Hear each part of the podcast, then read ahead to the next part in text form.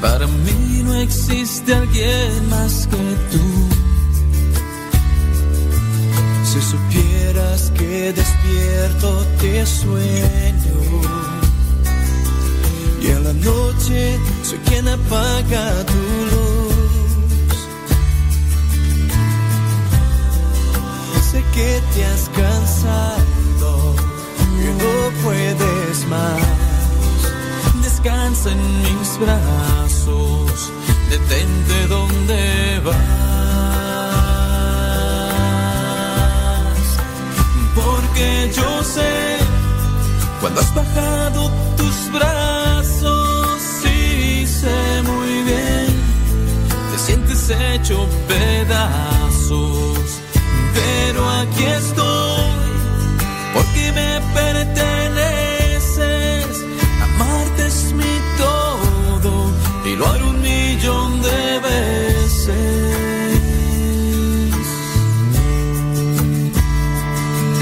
Si supieras que lloro cuando lloras y me quedo aun cuando todo se va.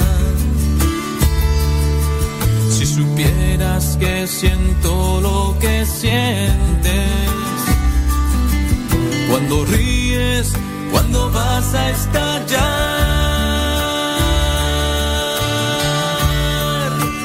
porque yo sé, cuando has bajado tus brazos, sí sé muy bien, te sientes hecho pedazos pero aquí estoy. Porque me perteneces. Amarte es mi todo y lo haré un millón de veces porque yo sé cuando has bajado tus brazos, sí sé muy bien que sientes hecho pedazos, pero aquí estoy porque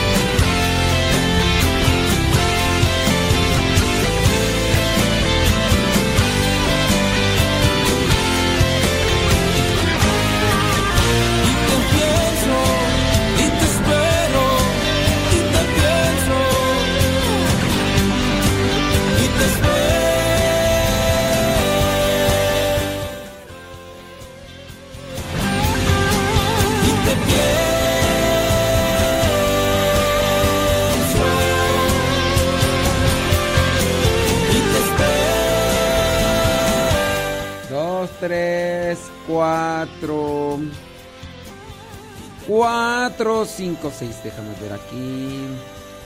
¿Qué estamos haciendo? Es que anoche en la madrugada se me ocurrió poner una interfaz de audio. Y anoche eh, me fui a acostar como a las 2 de la mañana. Yo dije, no, ya quedó. Ya quedó. Ya, ya, ya está. Y pues no. No, no, no, no, no. Algo pasó. Algo pasó. Y ahorita en la mañana después de la... Después de la meditación, pues he tratado de querer acomodar esta situación y pues este... Hay por aquí un problema de configuración de audio. Creo que sí se escucha por lo menos bien, ¿no? Así de, dentro de lo que dentro de lo que cabe creo que se escucha bien. Creo. A ver, vamos a checar ahí a ver que nos digan sus comentarios. ¿eh? Que nos digan si se escucha bien o se escucha bien. Para esto se supone que tendría que escucharse mejor que... Mm,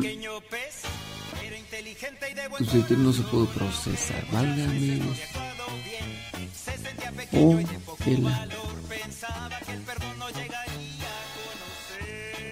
Válgame Dios. Algo está pasando. Válgame Dios, ahora qué pasa por acá. Algo está pasando.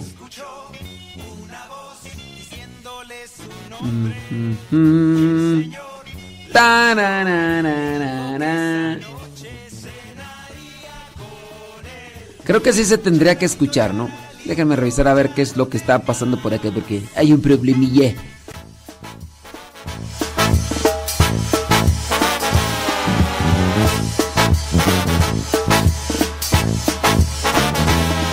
Charalito se llamaba, era un pequeño pez era inteligente y de buen corazón, aunque muchas veces no había actuado bien.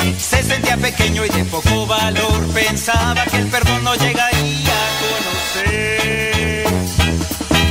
Un día Charalito supo que el Señor pasaba por su barrio y lo quiso ver. No se sentía digno de encontrarse con Dios. Se quedó a lo lejos sin dejarse ver. Escondido entre los peces se quedó escuchó una voz diciéndole su nombre y Señor le miró, le dijo que esa noche cenaría con él. Charalito, charalito, ya no temas. El Señor te liberó, rompió cadenas. Charalito, charalito, ya no temas. Él miró tu corazón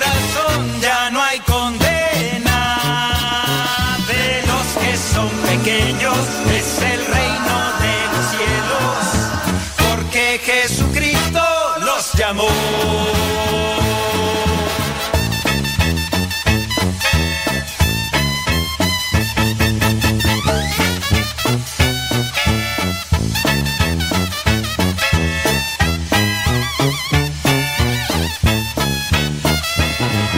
tú te sientes como el pececito aquel, lleno de tristeza en tu corazón. Jesús te está llamando, te conoce bien. Que quiere es darte su perdón. Quiere que camines siempre junto a Él. Y escuchó una voz diciéndole su nombre. Y el Señor le miró, le dijo que esa noche cenaría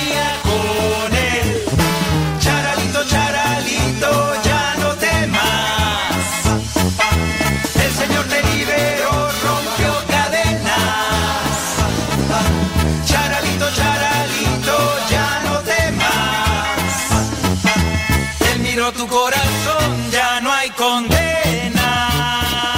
De los que son pequeños es el reino de los cielos, porque Jesucristo los llamó. tu vida llegó la salvación. Eres grande en el reino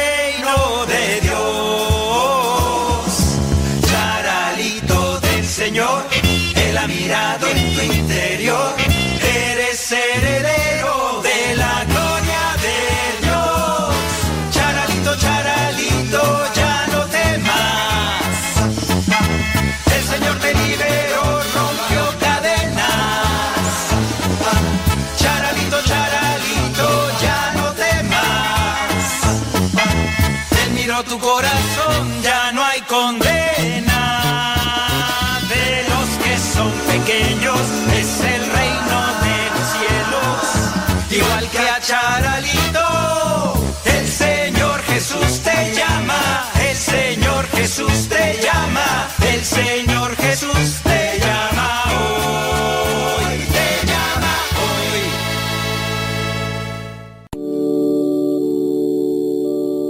Dios te salve María, llena eres de gracia, el Señor es contigo. Bendita tú eres. No olvides hacer la oración del Santo Rosario y ofrecerlo a Dios y a la Santísima Virgen por tus necesidades. Madre de Dios, Octubre, mes del Rosario. ahora y en la hora de nuestra muerte. Amén.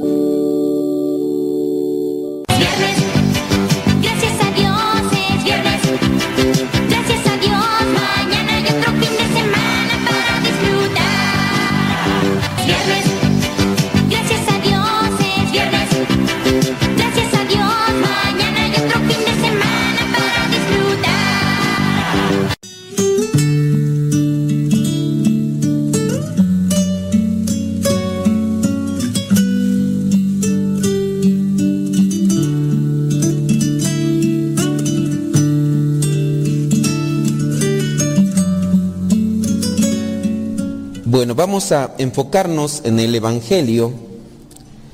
Búsquenle ahí Marcos capítulo 1 del 14 al 20. Para tener un poquito en el contexto que sucede esta escena, dice, después que metieron a Juan en la cárcel, Jesús fue a Galilea a anunciar las buenas noticias de parte de Dios. Recordemos que antes de que metieran a Juan en la cárcel, Jesús va a donde está Juan bautizando. Jesús se hace bautizar. En ese momento se da la manifestación de Dios. Desciende una paloma y se escucha, este es mi Hijo amado en quien me complazco. También llega el momento en el que Juan el Bautista les dice a algunos de sus discípulos, el, he ahí el Cordero de Dios que quita el pecado del mundo, refiriéndose a Jesús que por ahí andaba. Después del bautismo, Jesús se va al desierto 40 días y 40 noches. Cuando regresa, ya es cuando le dan a conocer que han metido a Juan en la cárcel. Y es ahí donde comienza el Evangelio del día de hoy. Como ya está Juan en la cárcel, él comienza a anunciar el reino de Dios. Y su mensaje era parecido al de Juan. Él mismo repetía, ya se cumplió el plazo señalado y el reino de Dios está cerca. Vuélvanse a Dios y acepten con fe sus buenas noticias. Veamos pues que Jesús comienza a hablar de lo que le ha dicho su Padre. Comienza a anunciar el reino de Dios. Empieza a hablar. No sabemos cuánto tiempo transcurrió de, de anunciar esto. Solamente aquí hace esa mención. Así fue. Comenzó a decir lo que él traía de parte de su Padre. Eso es anunciar el reino. Versículo 16 nos presenta la escena en la que Jesús tuvo contacto con lo que vendrían a ser sus primeros cuatro discípulos. Veamos que en la, una situación similar a la de nosotros, se llega también a dar ese tipo de conquista. No, no podríamos así entender, aunque aquí está, pareciera ser en ese caso, donde Jesús se aparece, le dice a unos que estaban por ahí pescando, síganme, y, y lo siguieron así como si nada. Recordemos el, el, versículo 15. Jesús primero lo que hace es anunciar. ¿Cuánto tiempo lo anunció? No, nada más llegó allí a una calle y dijo, eh, vuélvanse ya pecadores y, ya. No sabemos cuánto tiempo, no sabemos eh, cuántos días y en qué lugares anduvo. Solamente nos da a conocer así como escuetamente, así someramente, que así comenzó a hablar del reino de Dios. ¿Y qué pasó? Pues sin duda se comenzó a propagar el mensaje de lo que estaba diciendo Jesús. Por eso podemos entender que los que le creyeron o los que creyeron el mensaje fueron estos con los cuales tuvo contacto Jesús y a, la primera invitación no se hicieron del rogar. Ellos se fueron, tanto así que estaban ahí con su padre y dejaron las cosas y se fueron. Esto llega a suceder también a veces con nosotros en la situación humana. Yo no creo, ¿verdad? Yo no creo que entre ustedes, los que ya están matrimoniados, o por lo menos arrejuntados, yo no creo que en la, en la situación de ustedes se haya dado una cosa así.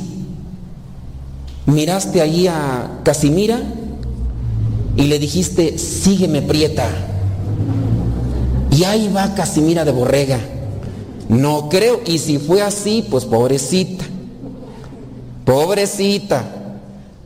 Eh, no sé, necesito ver en sus vidas, ¿verdad? Pero ese es el riesgo de cuando uno, sin analizar la situación, uno da una respuesta. Cuidado las que todavía no se casan. No, no a la primera le crean. A lo mejor hay veces que sí, el hombre o la mujer ven a alguien y como que se inquietan y dicen, ¡ay, qué creaciones de Dios! Sí se emocionan, ¿verdad? Pero del dicho, del, dicho al hecho hay mucho trecho, ¿verdad? Porque hay veces que uno ve, pues dice, oh, qué, creación de Dios, pero por dentro toda tóxica, ay, no, no conviene. Aunque a veces algunas son ingenuas porque dicen, yo se lo quito, mm, ni que fuera gripa la verdad, ¿verdad? Mal hablada, tóxica, geniuda, celosa, este, voluble, neurótica. ¿Se lo vas a quitar? Tú eh, ves al viejo borracho, mal hablado, bisbirindo, ojo alegre, ¿se lo vas a quitar? Casándote, mi hija, todavía crees en los santos reyes.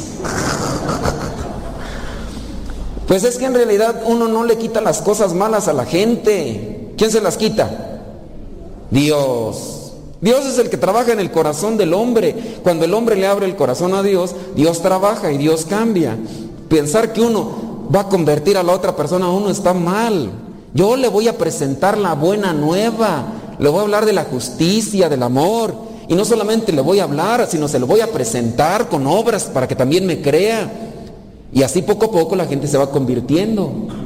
Que de hecho eso es también en lo que se enfatiza en las lecturas. Ustedes acuérdense de la primera lectura, donde habla de Jonás, de los habitantes de Nínive, se convirtieron los dos, porque encontramos a un Jonás rebelde que no le quiere hacer caso a Dios y se monta en un barco queriéndose esconder de Dios. Pues ¿cuándo se va a esconder de Dios?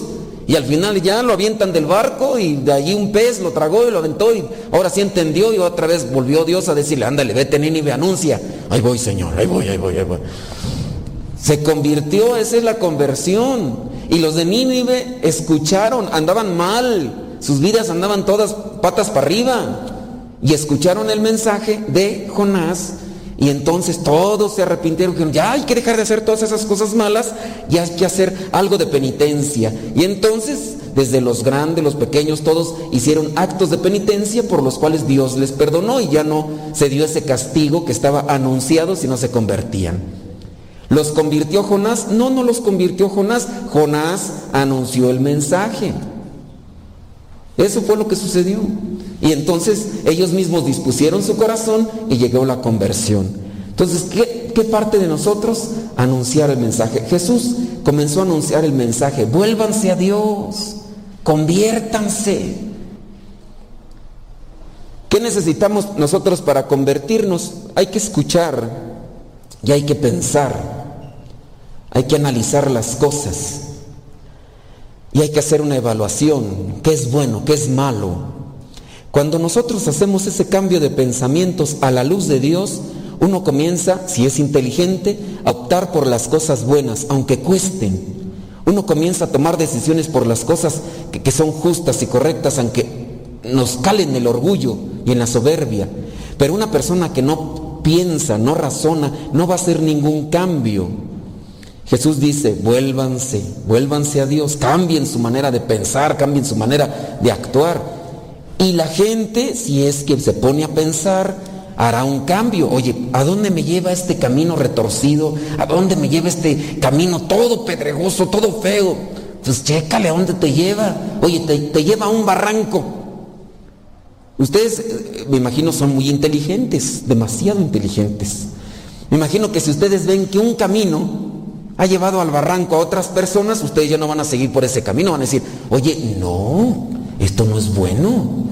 Desvíate, busca el camino bueno, correcto, aunque esté más difícil, pero si te lleva a un barranco, pero así pasa con algunos de nosotros.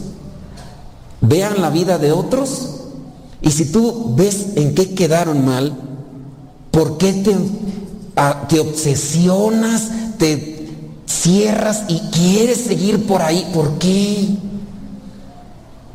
Cuando nosotros escuchamos, por ejemplo, de las cosas de Dios, que se comparte la buena nueva, y uno dice, miren este matrimonio, ya andaban a punto de tronar, uy, se agarraban de las greñas, uy, se daban unas arrastradas, y ya se veía que ya estaban más para allá que para acá. Pero un día vinieron a los cursos bíblicos los dos, y ahí comienza. Todavía se agarran de las greñas de vez en cuando, pero ya no se quieren separar. Ya, ya, ya algo, pues si tampoco no quieras tanto que les ha costado tantos años que les ha costado cambiárselo de un día para otro, no. Tiene que también costarles un poquito. Pero ya ahí la llevan.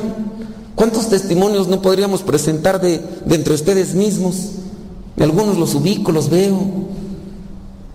Bueno, ni tanto por la máscara, ¿verdad? pero algunos he conocido de sus vidas que antes andaban por la calle de la amargura, pero ¿qué pasó? Que empezaron a dejar entrar a Dios y algunos ya se les va quitando, ya no son tanto cabezones, ¿verdad? pero ya ahí van medio y ya vienen, el padre, queremos hablar, ándale pues, ya platican ahí con los padres, ¿no? Y no es que el Padre les vaya a solucionar las cosas, uno les da unas sacudidas y les da unas trapeadas y ustedes tienen que acomodar las cosas, no nosotros. Pero nosotros hablamos de parte de Dios. Yo no voy a hablar nada, no voy a poner de fulano, de fulano, ni porque me caiga muy bien o porque seamos amiguis, porque lo tenga agregada ahí en mi WhatsApp, es que es mi amiguis, sácate a volar. No, no, ni por eso, yo le voy a hablar al pan, pan y al vino, vino, a quien sea. Y así pues, igual con mis hermanos de sangre. Igual si veo yo que mi hermano anda mal o mi hermana anda mal, yo le voy a decir, hermana, andas mal, hermano, andas mal. Yo te voy a hablar desde, de, de, de, como sacerdote, yo no te voy a hablar como hermano, porque a veces uno se apega más a los sentimientos. Entonces, eso es hablar de parte de Dios. Y así viene hablando Jesús. Vuélvanse a Dios. Pero ¿qué necesitamos entonces para convertirnos? Escuchar la palabra. ¿Cuánto tiempo le dedicamos a escuchar la palabra? Y ahora, cuando escuchamos, ¿de qué manera escuchamos? Porque a veces eh, venimos a la misa y venimos a la misa y estamos pensando en, qué, qué, me quedó pendiente en la casa, qué es lo que voy a hacer ahorita llegando, qué es lo que voy a hacer el día de mañana en la chamba, eh, pensando en otras cosas y, y no se conectan con la palabra que va transformando poco a poco. La oración, Dios nos habla también en la oración. ¿Cuánto hacen de oración en sus casas? Y también cómo hacen de oración, porque si también hacen la oración toda atropellada, la carrera, sin sabor ni nada, pues no les da provecho. Las personas que han hecho incluso ese compromiso de venir una hora a la semana ante el Santísimo, han visto sus vidas transformadas y hasta comparten. Y algunas me dicen, padre, ya no soy tan enojona como antes. O sea, sí me enojo, pero ya no como antes. Digo, yo habría que preguntarle a la familia, ¿verdad? Pero sí me ha tocado conocer. El otro día vino aquí una familia completa porque pues eh, la familia le quiso dar un regalo de cumpleaños a la mamá. Y entonces ya vino aquí la señora y todo, y cuando se podía salir, ¿verdad? Y a platicar. Y entonces ya vinieron aquí, pues ya lo sabemos. No, pues es que teníamos muchas ganas de conocerlo, que no sé qué, que no sé cuánto. Que por la radio, ¿no? Que escuchan el programa de radio. Le dije, bueno, está bien. Dicen, es que, mm, ya me contó la señora, dice, es que, padre, es mi cumpleaños. No, pues que Dios la bendiga, felicidades, ¿no? Y mi esposo y mis hijos me dijeron, mamá, ¿qué quieres de regalo? Y dice, yo quiero un regalo bien bonito, llévenme a ver al padre modesto. Estoy exagerando, eso no dijo. No, pero de regalo sí dijo. Eh, dice, bueno, denme un regalo, llévenme a conocer al Padre Modesto, porque es una de la Ciudad de México por allá. Y entonces el esposo y, los hijos vinieron. Yo hasta me sentí mal pues al, estarme diciendo esas cosas. Pero ya después la señora me platicó por qué. Dice, Padre, yo también le vengo a agradecer. Dice, aquí están mis hijos, a quienes les pido perdón, y a mi esposo a quien le pido perdón. Ellos saben cómo era yo antes de escuchar la palabra de Dios. Y me dice una de sus hijas, uy, padre, si hubiera. Dije, no, mejor ni quiero ver. Señora corajuda, biliosa, neurótica, todo lo que ustedes le quieran agregar, así como a lo mejor ustedes tienen un ejemplo ahí en su casa. Y entonces la señora empezó a escuchar la radio poquito a poquito y miren, poco a poco la palabra de Dios no fue la radio, pero la palabra de Dios que se transmite a través de la radio y todo lo demás fue transformándola. ¿Qué pasó allí? Una disposición a escuchar. La palabra de Dios nos habla todos los días, una disposición a escuchar. Los de Nínive se convirtieron porque se dispusieron a escuchar. Después obedecieron. Y como obedecieron, bueno, hicieron caso, poco a poco vino la transformación. Y eso es lo que nos pasa. Hablando ese rato de nosotros de, de la relación, ustedes, los que se casaron, o por lo menos ya están arrejuntados y decidieron, me voy a vivir con este viejo prieto panzón. ¿Qué le miraste a ese viejo prieto, prieto panzón? ¿Qué le miraste? Ay, padre, está bien chulo. Yo digo, pues ¿dónde está lo chulo? Pues al final de cuentas hubo una, primero las palabras, ¿no? La mujer o el hombre se dispusieron a escuchar. Y poco a poco se dijeron quizá mentiras o lo que tú quieras, pero al final se convencieron. La disposición a escuchar. Eso es lo que nos lleva a conocer. Y en el conocer uno toma determinaciones, a veces equivocadas, ¿verdad? Porque no escuchamos bien. Pero en el caso también de la palabra de Dios, eso sucede. Veamos, por ejemplo, en el caso de los primeros discípulos. Estos discípulos, sin duda, ya habían escuchado algo de Jesús. Ya incluso dos de ellos, Juan y Andrés, ya habían sido discípulos de Juan el Bautista. Cuando Juan el Bautista le dice, he ahí el Cordero de Dios que quita el pecado del mundo. Algo. Después eh, Jesús comienza a anunciar el reino de Dios. ¿Cuánto tiempo lo anunció? ¿Quién sabe? Pero sin duda estos escucharon algo, de manera que cuando tuvieron la oportunidad y Jesús llegó a su presencia y les dijo algo, ellos ya habían aceptado la palabra, ya habían escuchado algo y por eso en cuanto llegaron a escucharon aquellas de síganme, lo siguieron. Y eso es lo que nos hace falta a nosotros para convertirnos. Primero, disposición. Si no, si no te dispones a escuchar la palabra de Dios, si desde, desde que llegas a misa vienes indispuesto, porque te trajeron a la fuerza, y llegas y ya estás enojado con la persona que te trajo, y luego más, si me ves a mí, dice, ah, y se va a alargar, se va a alargar otro. Ya desde allí, y en cuanto llegas, apenas acomodas las tepalcuanas y luego, luego colgas el pico. Ya desde allí, ya indisposición. ¿Tú crees que Dios va a hacer algo con esa indisposición? ¿Tú crees que Dios va a trabajar contigo cuando tú ya no lo escucho, no lo escucho, no lo escucho, no lo escucho, no lo escucho, no lo escucho? ¿Tú crees que Dios va a mover tus sentimientos, va a mover tu conciencia, va a mover tu racionalidad para que sepas que estás más, más, estás mal en algo? Pues no, tú no quieres, cierra la puerta. ¿Cómo va a entrar Jesús a tu vida? ¿Cómo va a transformarte? Pues no. ¿Cómo vas a aceptar un llamado? Pues no. Algunos de los que están aquí en la liturgia y en otros horarios han aceptado, incluso hasta participar. Y es bonito cuando uno escucha esos testimonios durante el día de hoy. Han estado compartiendo algunos testimonios. Y es bonito uno cuando escucha esas personas que dicen, yo antes hasta criticaba a la familia que venía a misa, criticaba a los padres. Y yo nomás dije, dígamelo en la cara, a ver cómo les va. Sí, les platiqué una vez, una vez me dejaron un papelito aquí abajo, ahí en la, en la canasta de la... Dije, ojalá me lo hubiera dejado con un billete a 500, no importa que me echara. Pero criticándome, ¿quién sabe qué pasó con ese señor? Yo agarré el papelito y yo soy abusado. Yo las cosas malas, si veo que no me ayudan, yo las pongo a un lado. ¿Quién sabe? Ahí tenía el nombre del Señor. Ya no dije, ah, ya lo miré, muy bien. No me interesa, ni me ayuda, ni me nutre, ni me sirve, ni me edifica, ni me hace mejor. Lo pongo a un lado. Yo, yo, voy a seguir, yo voy a seguir siendo como soy, siempre y cuando busque cumplir con la palabra de Dios. Yo no voy a quitar ni mi manera de hablar, ni mi manera de expresarme. Soy de rancho, así hablo, eh, medio tal clacuachi y todo, pero ni modo, esto no se va a quitar. No voy a poder ser como los otros padres que ustedes conocen. Yo así soy. Y siempre y cuando cumpla con la voluntad de Dios y todo. Si no le gusta a la persona, pues ni modo, pues ¿qué le vamos a hacer, verdad? No soy monedita de oro para caerle bien a todos. Pero siempre y cuando me porte bien. ¿Qué es lo que tenemos que buscar? Entonces, dejamos ahí como reflexión este punto. Dios no te transforma si tú no comienzas primero a abrir tu corazón y disponerte a escuchar. Dios no te va a transformar. La otra, Dios no, no va a transformar a tu familiar, a ese conocido, no lo va a transformar si tú no le compartes con tu vida lo que Dios ha hecho contigo.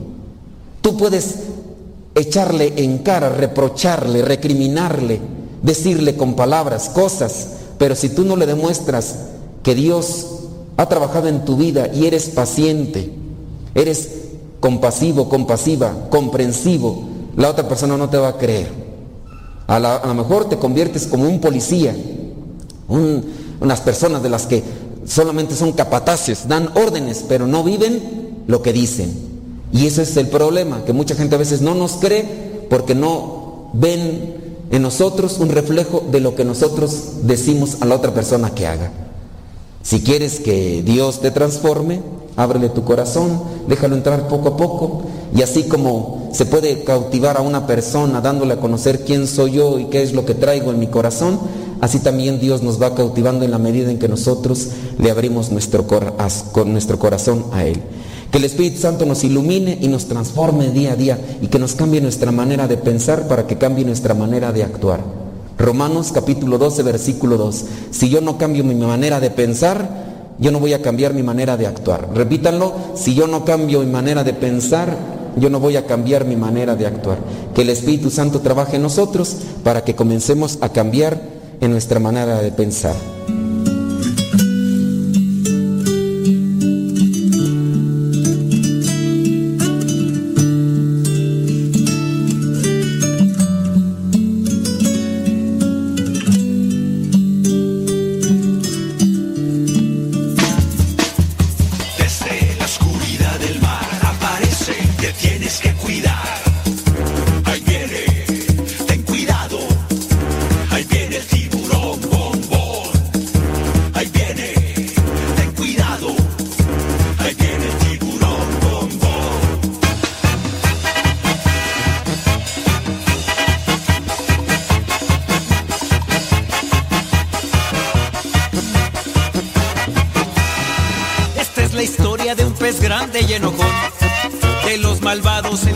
Ser campeón.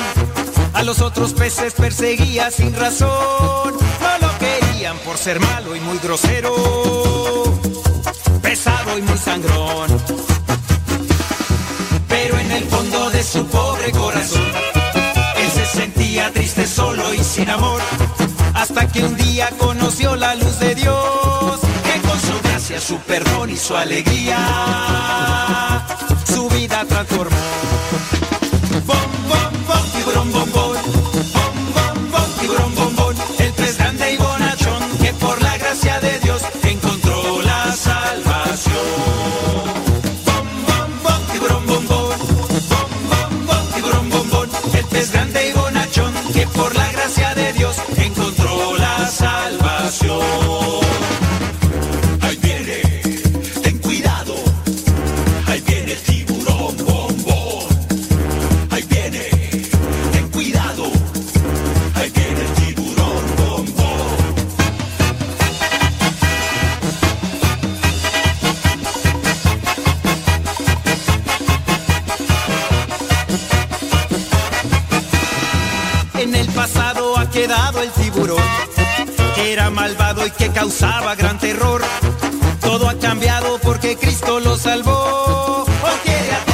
Ayuda y los protege.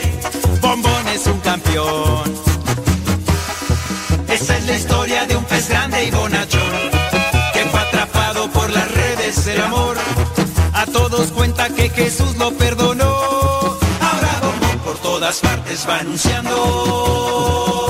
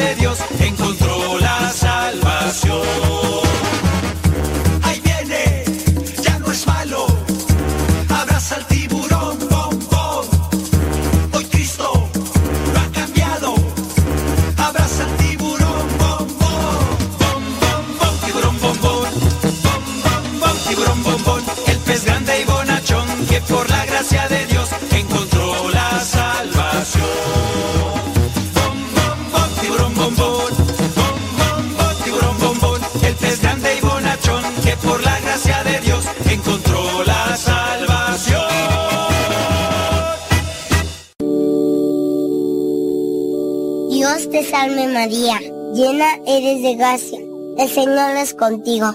Bendita tú eres. No olvides hacer la oración del Santo Rosario y ofrecerlo a Dios y a la Santísima Virgen por tus necesidades. Madre de Dios, Octubre, mes del Rosario. ahora y en la hora de nuestra muerte.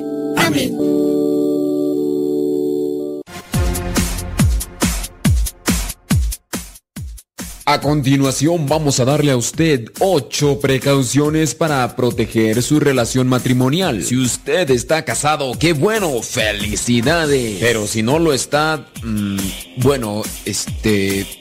Esperamos de igual manera que beba estas 8 precauciones y que también se case, porque al final de cuentas sería lo mejor. Así que levante la oreja, ponga mucha atención, tome nota y practique estas 8 recomendaciones. Y si yo no estoy casado ni juntado, ¿me sirven esos? Le sirven, claro que sí. Apúntelos y déselos a quien esté casado para que le sirva en su matrimonio.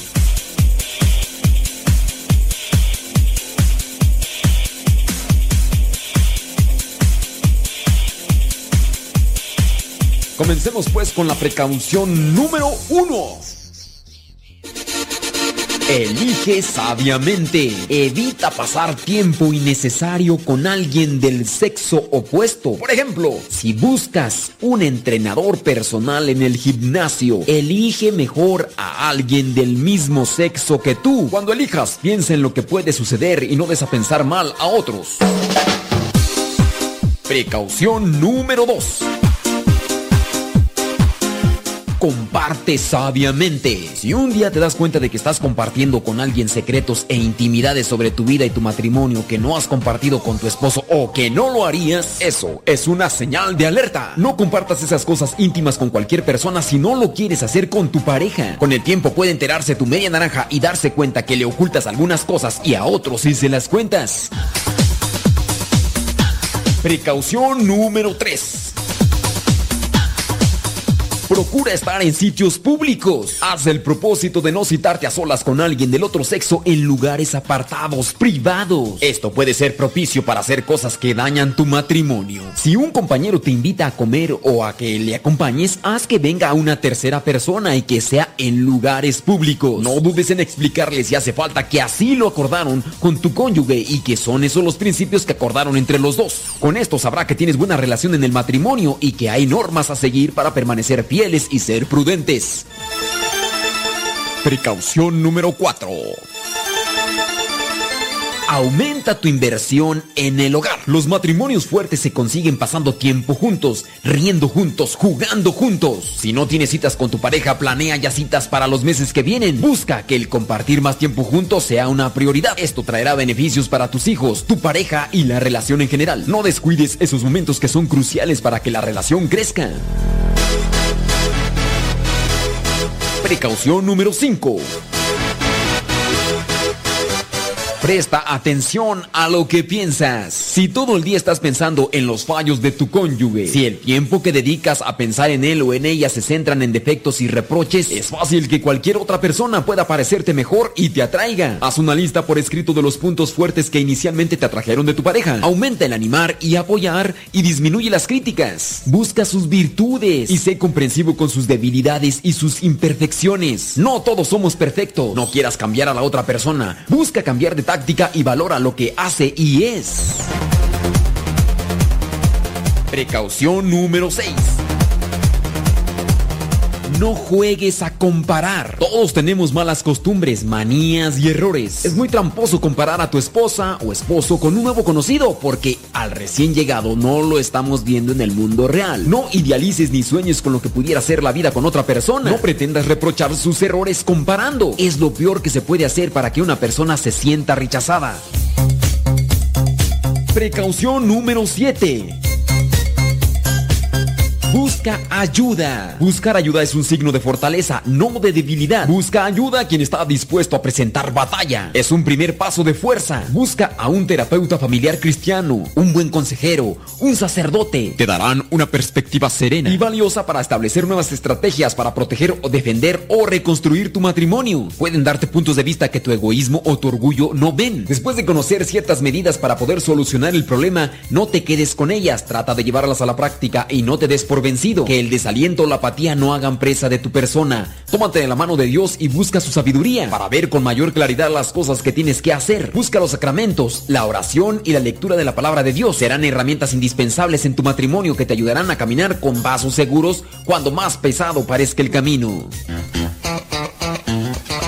Precaución número 8. Por último, recuerda que todos somos débiles, pero en Dios somos fuertes. Dice la carta de Santiago capítulo 1 versículo 14 al 15. Cada uno es tentado por sus propios deseos que le atraen y seducen. Estos deseos, una vez concebidos, engendran el pecado y el pecado, una vez crecido,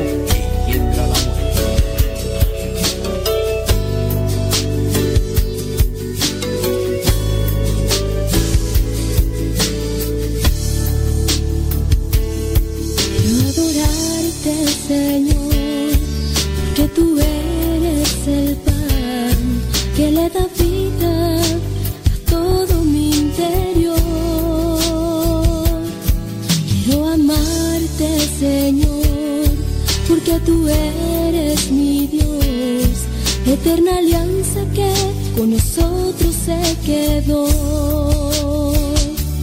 Quiero adorarte, quiero amarte, encontrarte donde voy.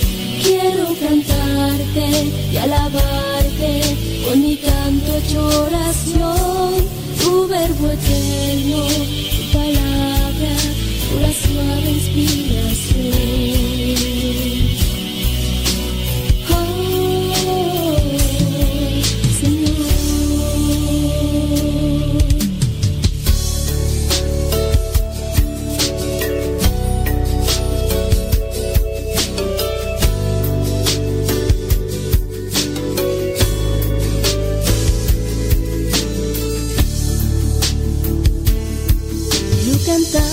Señor, porque eres mi inspiración.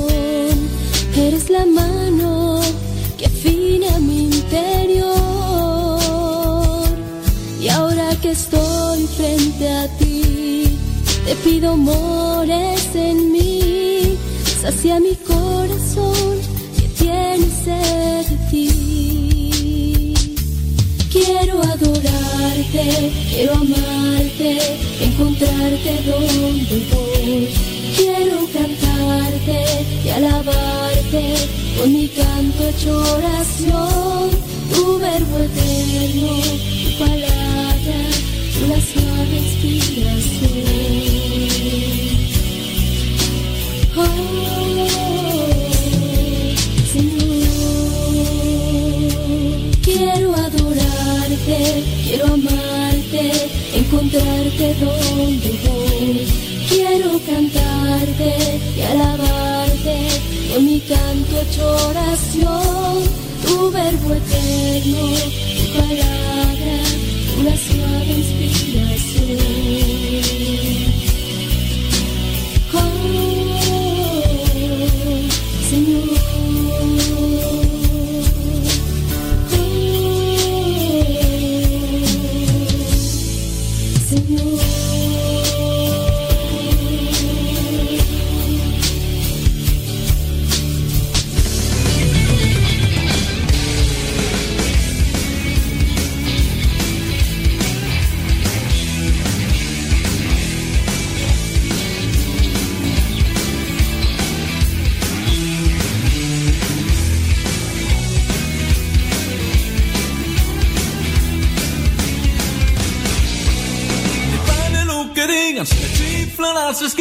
C'è lungo me c'è mosca, ci si causa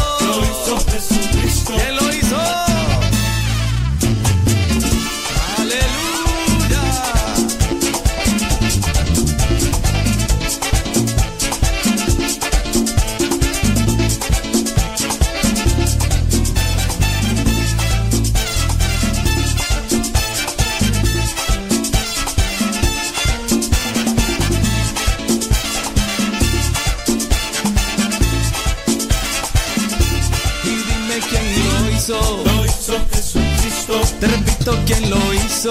Lo hizo Jesucristo. Él sana a los enfermos, echa fuera demonios, resucita a los.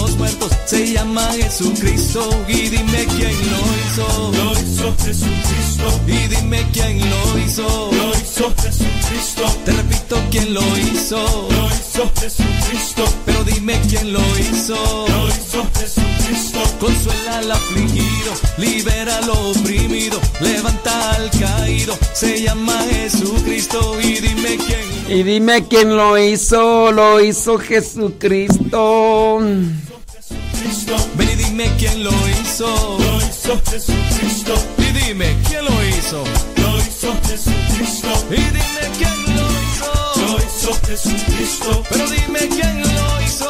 Lo hizo Jesucristo. No te escucho quién lo hizo. Lo hizo Jesucristo. Pero dime quién lo hizo. Lo hizo Jesucristo. ¿Quién lo hizo?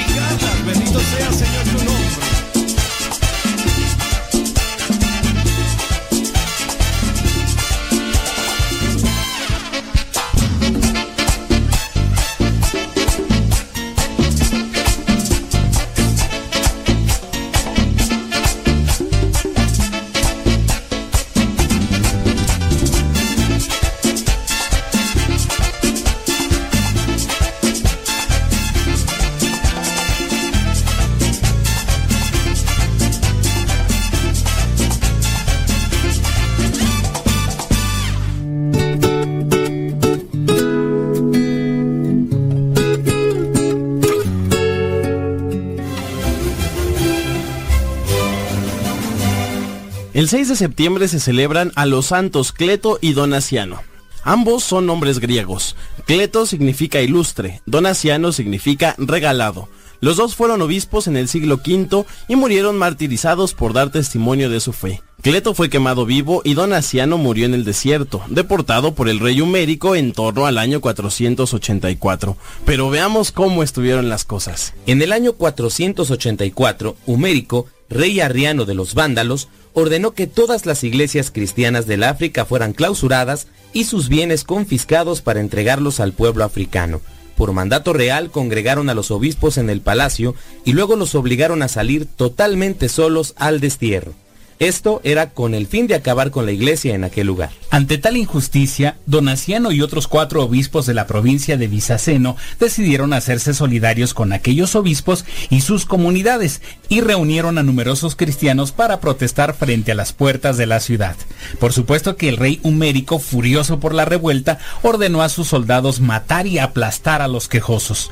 Los militares siguieron las órdenes, golpearon brutalmente a Donaciano y a los otros cuatro obispos y en estado lamentable los condujeron al desierto donde quedaron abandonados para morir de hambre. Esa era la forma de tratar a los obispos de parte de los perseguidores. San Cleto, obispo de la Leptis Menor, considerado un hombre celoso y muy sabio, y que se había ganado la enemistad de Humérico por su enérgica oposición al arrianismo, también fue encerrado en un calabozo estrecho, obscuro y pestilente, del cual lo sacaron, pero no para liberarlo, sino para quemarlo vivo, simplemente porque defendía su fe. Recibe la alabanza. Este sirve de Ignacio,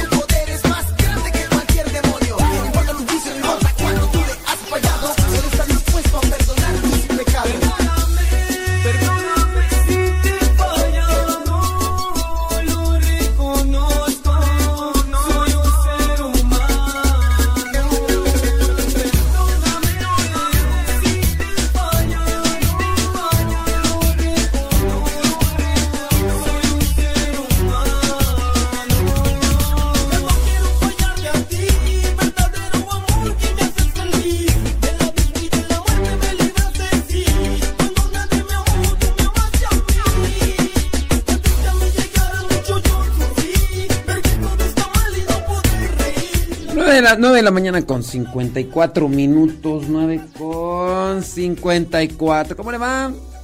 Pues yo aquí tratando de ver cómo le hago para. Para acomodar esta cuestión de audio.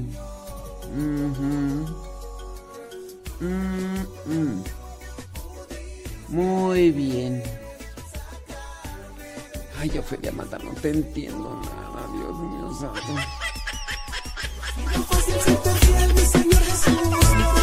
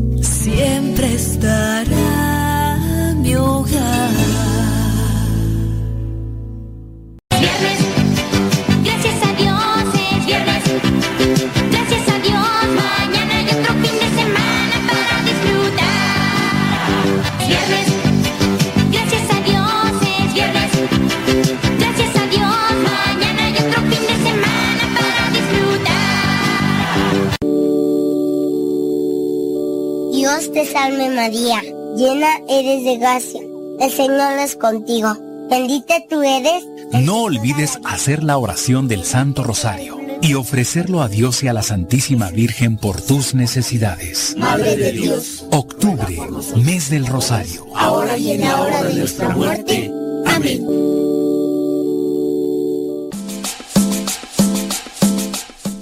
Saludamos con gusto a Blanca, dice Blanca Mendoza. Mm, Blanca Mendoza dice que está cumpliendo años. Sí.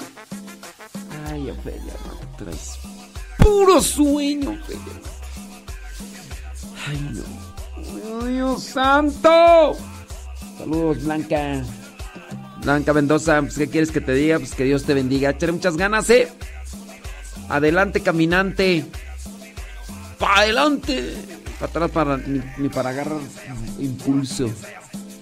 Déjame ver. Esther Cepeta, ¿qué onda, Esther Cepeta? ¿Todo bien? Este, Marta Espino, pasando lista. Pues ya es viernes y aquí andamos. ¿Qué pasiones, Adaías? ¿Cómo va? ¿Todo bien o qué? Espero que sí, Adaías. Sí, hombre. Yo, yo traía ahí toda la intención de haber comenzado bien y incluso grabar programas y todo lo demás. Y pues. Pues aquí en la configuración del audio, que no sé qué fue lo que hice y. Y ni modo, pues sí. Pero ahorita nos toca nos toca este acomodar. Dice Adaías que anda al 100. Qué bueno. Saludos desde Dayton, Ohio. Saludos, Zenaida. ¿Cómo andamos? Ah, sí es cierto. Dayton, Ohio. Ah, ustedes fueron a la misa. Sí es cierto. Qué bueno, me da muchísimo gusto. Zenaida. Con todo, ¿eh? Dice, mañana tenemos dinámicas matrimoniales. Ah, sí es cierto. Adaías, pues ya. A participar en las dinámicas matrimoniales, dice. Adaías. Sí. Antes, antes, ¿verdad? Antes participaba en, en, los grupos de jóvenes, en estos encuentros para jóvenes. Pues ya, ya está casado. Ya se casó, ya se casó. Ni modo. Ni modo, dijo Lupe. Mm, mm. Dice la chapaya que hoy, hoy está cumpliendo años. Pues, ¿Qué quieres que te diga, chapaya? Pues, que Dios te bendiga. Sí. Saludos. Dice Adaías. ¿Qué dice Adaías? Ah, que le va a tocar servir. Qué bueno. Israel S desde Silly. Silly, Texas. ¿Qué onda, Israel? Sí. Con todo, ¿eh? Dice por acá Mariana. que tú- Dice, ¿cómo se llama la canción que dice Tu Virgen Morena? Dice que no la encuentra. ¿En dónde la buscaste? Tu Virgen Morena. Mira, tengan presente que muchas de las canciones no las van a encontrar porque pues son canciones que de repente nos mandaron los grupos y de hecho sí se llama Virgen Morena. Pero no, no es de que ¿dónde la encuentro? no la encuentro, pues no. Por ejemplo, mm, tú eres mi hit. Decía este José Alejandro. Y es que no la encuentro. Pues ni la vas a encontrar, dijo don Teofilito. La de Zambito, dice, no la encuentro. Y la vas a encontrar. También esa de la Virgen Morena, Mariana, no la vas a encontrar. pues.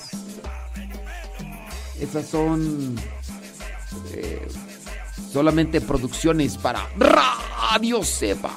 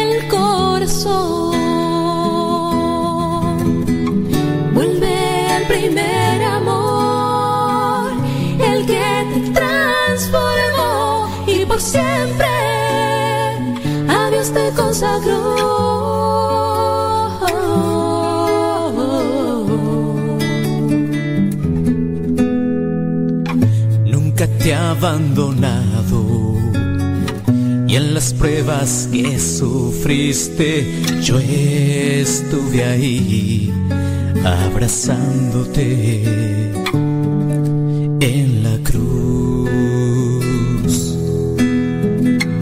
Lucha por tu promesa y del reino serás la alegría eterna que en el cielo morará.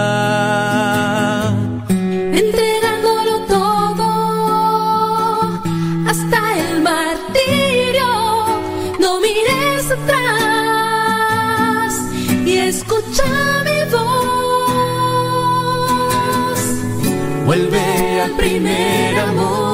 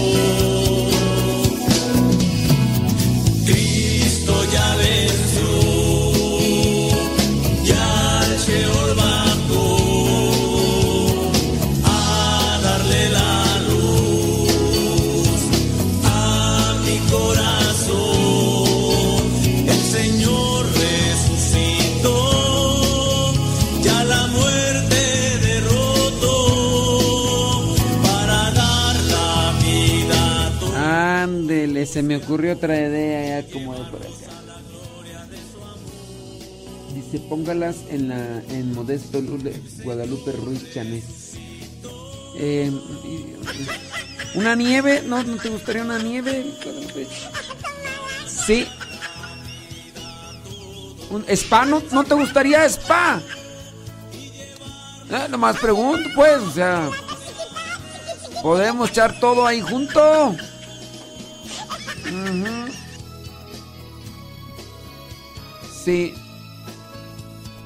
Tú nomás di, yo, yo hasta un spa puedo poner, sí. Claro. Sí, hombre. Ándele. Sí, no, no más, tú nomás di. Claro, pues sí.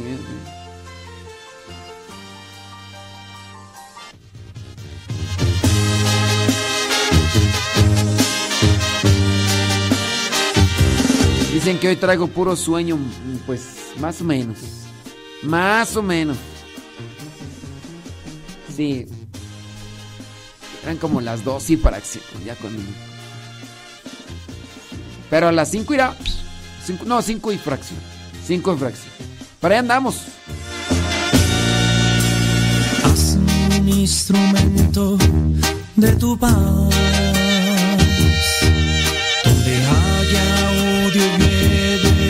Tu amor. ¡Ah, ya llegó!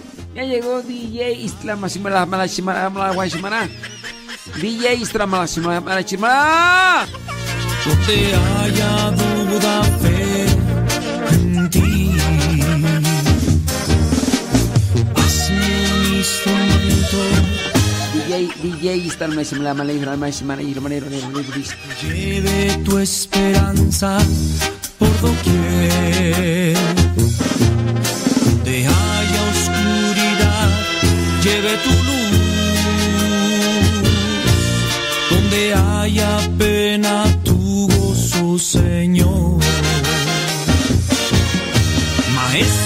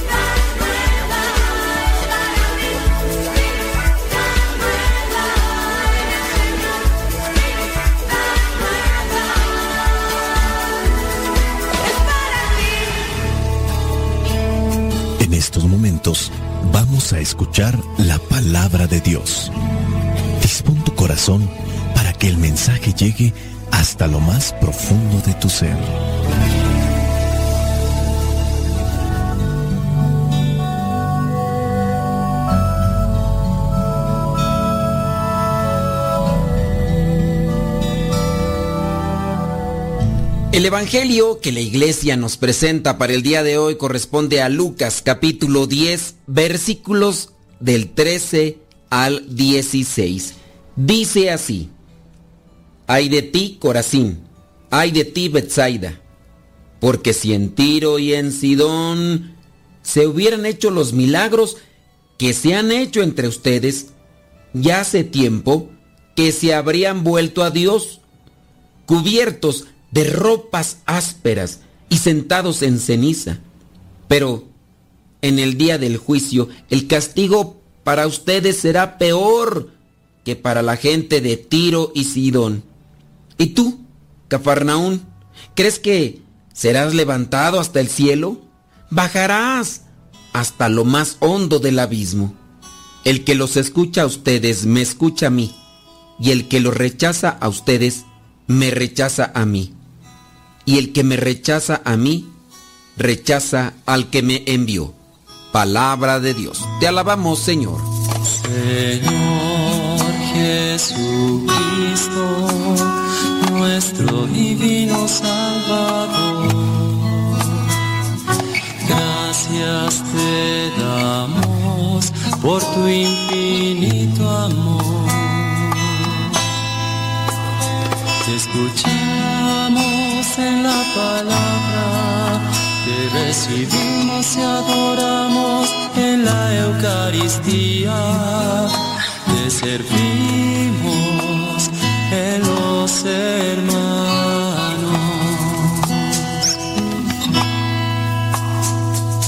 Que seamos misioneros como lo quieres tú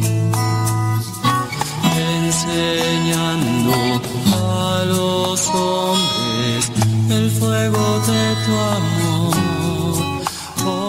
Hoy toca el Evangelio de las ciudades incrédulas, malagradecidas y a veces muy exigentes. Esto se parece también a muchos de nosotros. Algunas veces, no me vas a dejar mentir, nos creemos merecedores de todo. O has de conocer personas que tienen esta postura o actitud. No solo somos malagradecidos, sino que de alguna manera nos volvemos exigentes. No sé decir si en el pasado era peor o era menos, pero el mundo en el que estamos viviendo pareciera ser un mundo de derechos y todos nos creemos con derecho a todo. Exigimos a la sociedad, exigimos a los que nos dirigen, exigimos a cualquiera que se nos presente por delante porque, como decimos, tenemos derecho. Y hasta cuando alguien gratuita y generosamente nos ofrece algo, simplemente porque le apetece o porque esa es su manera de, de actuar, de ser una persona generosa o altruista, nos llegamos a creer incluso que aquello que nos ofrecen es un derecho que nosotros tenemos, cuando eso que la otra persona nos está dando sale del corazón. Ciertamente no es que no tengamos derechos, o que no debemos de pedir esos derechos. El problema es el abuso. A veces nos creemos con tanto derecho hasta de reclamarle a Jesús o de reclamarle a Dios. Pocas veces vemos en el Evangelio a Jesús quejarse de la respuesta negativa de la gente a su predicación. Hoy en el Evangelio está Jesús reprochando a las personas, a la gente de estas ciudades de Corazín, de Bethsaida, que son lugares cercanos a Cafarnaún y que formaban parte de aquellas aldeas y lugares por donde Jesús predicaba habitualmente recorriendo Galilea. Allí ha realizado muchos milagros, pero de nada ha servido, o si ha servido, ha sido muy poco, porque pues la gente solamente busca los milagros. No han querido aceptar a Jesús como el Mesías, como el Salvador. Ante estas imágenes que nos presenta el Evangelio, cada uno debe de pensar en la historia personal de cada quien, esa historia que a lo mejor solo nosotros conocemos y nos hemos dado cuenta cuántas cosas buenas ha hecho Dios por nosotros. Y aún así le seguimos midiendo la entrega, seguimos midiendo nuestros pasos para acercarnos a Él. Nos cuesta reconocer cuánto bueno hemos recibido de Dios. Así también nos cuesta reconocer cuánto bueno hemos recibido de los demás y algunas veces parece que ni nos damos cuenta. Si trabajáramos más en este sentido, reconociendo lo que recibimos con humildad, también podríamos aprender a ser agradecidos, podríamos aprender nosotros a ser generosos con los demás. Algo que debemos de estar constantemente actualizando, aprender a valorar el granito de arena que pone otra persona, aprender a valorar lo que recibimos y también de esa manera ser generosos para poner de forma desprendida, solidaria, lo que tenemos, lo que otros nos han compartido, no ser egoístas. Dios nos da muchas cosas y nos las da para que las compartamos y tener presente ese principio bíblico, principio evangélico. En la medida que compartimos lo que recibimos, no nos empobrecemos, nos enriquecemos porque aquello de lo que damos se multiplica. Un generoso nunca estará desprotegido y abandonado porque siempre tendrá alguien con quien estableció una conexión y ahora se encuentra en una deuda de caridad. Y no es que se hagan las cosas para que los demás respondan, pero el que es generoso siembra generosidad y cosecha generosidad. Ley de vida y también un principio bíblico. Gálatas capítulo 6 versículo 7 así dice, lo que se siembra se cosecha. No esperemos a que Dios también nos reproche en la cara lo malagradecidos que hemos sido con Él. Mira, por ahí me puse a investigar lo que son las conductas de una persona malagradecida. Y es que si somos malagradecidos con Dios, lo vamos a hacer con cualquier persona que está a nuestro alrededor. Un individuo malagradecido siempre está en necesidad. La gente que no está agradecida con nada siempre requiere algún tipo de asistencia, porque hasta eso, el malagradecido vive dependiendo siempre de los demás. Conducta número dos del malagradecido. La gente malagradecida no dispone de tiempo para los demás, a menos de que necesite algo. Necesitan algo de ti esos malagradecidos y te hablan de buen modo, con una sonrisa. Y uno también debe ser abusado para distinguir ese tipo de gente malagradecida y tener cuidado de nosotros no comportarnos así, porque tarde o temprano se cosecha lo que sembramos. Nunca te mandan un mensaje y el día que te mandan un mensaje, sí, primero te preguntan, hola, ¿cómo estás? ¿Cómo te ha ido? Y ya uno empieza a olérselas y decir, ah, este nunca me habla o esta nunca me habla, algo ha de querer. ¿qué quieres? No, no, solamente hablaba para saludar. ¿De cuándo acá tan amable? ¿De cuándo acá tan atento? Número 3. La gente que no es agradecida espera siempre que le ayudes, porque pareciera ser que es una obligación. Y si no le ayudas, incluso te lo va a echar en cara. Y si es que te ayudó una sola vez hace mucho tiempo, con eso bastará para siempre estarte reprochando. El malagradecido tiene mala memoria para con las cosas en que se les ayuda, pero tienen una magnífica memoria para las pocas cosas que han hecho. Y lo han hecho para agarrarse de ahí y siempre estar exigiendo. Número 4.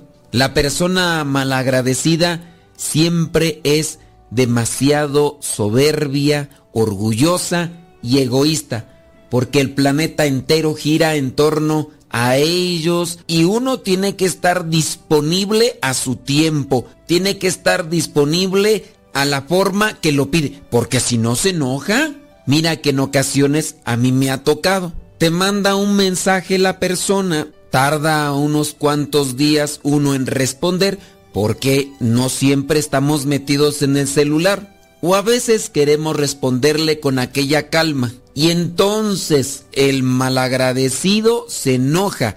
Le regresas el mensaje y ya nada más te aparece que lo has enviado, pero que no le llega. Ni le llegará porque te ha bloqueado. La persona malagradecida quiere que le respondas en su horario y a su manera, y si no, te bloquea. No hay comprensión, no hay caridad. El individuo malagradecido comúnmente muerde la mano que le alimenta, ese es el número 5. Y no solamente muerde la mano del que lo alimenta, en ocasiones hasta lo agrede, lo difama y le levanta falsos. Una persona que es malagradecida poco a poco se va quedando sola.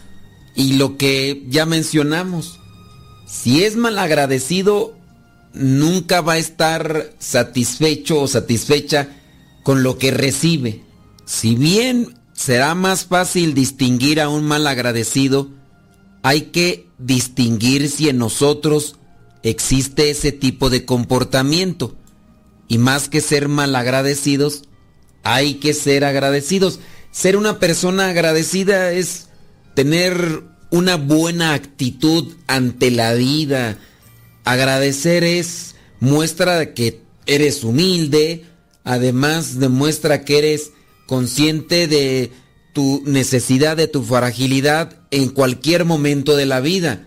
Vivimos en una sociedad que se interrelaciona, que se necesita. Muchas veces las personas hacen cosas que sin querer nos benefician de una o de otra manera. Cuando eres agradecido, tendrás muchos beneficios y sin duda bendiciones de parte de Dios. Ser agradecido te hace feliz, te hace disfrutar lo que haces y lo que das.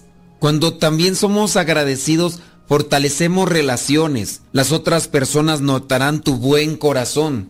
E incluso neurológicamente, lo dicen los psicólogos, los neurólogos, cuando eres agradecido, desarrollas una actitud positiva y al mismo tiempo te hace consciente de lo que te rodea, de las necesidades de los demás, porque como eres agradecido, buscas siempre tender la mano a las personas en forma de agradecimiento. Agradezcamos a Dios por un día más de vida.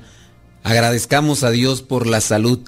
Agradezcamos a Dios por la comida que llega a nuestra mesa. Agradezcamos a Dios por la familia, por los amigos, por los seres queridos que tenemos a nuestro alrededor. Muchas veces somos exigentes con los milagros y queremos cosas extraordinarias, cuando lo ordinario ni siquiera lo valoramos porque no lo agradecemos. En la medida que tendamos a ser agradecidos con lo poco que tenemos, vamos a llegar a saborearlo mejor, a saberlo disfrutar. Que el Espíritu Santo nos ilumine y nosotros nos dejemos iluminar por Él para no despreciar tantas cosas buenas que nos regala, pero sobre todo convertirnos a Él.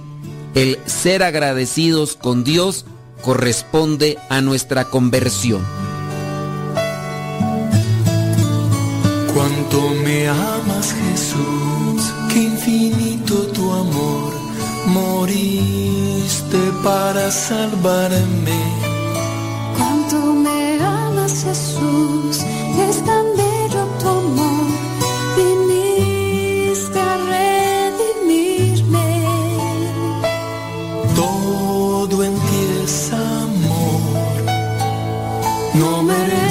tan perfecto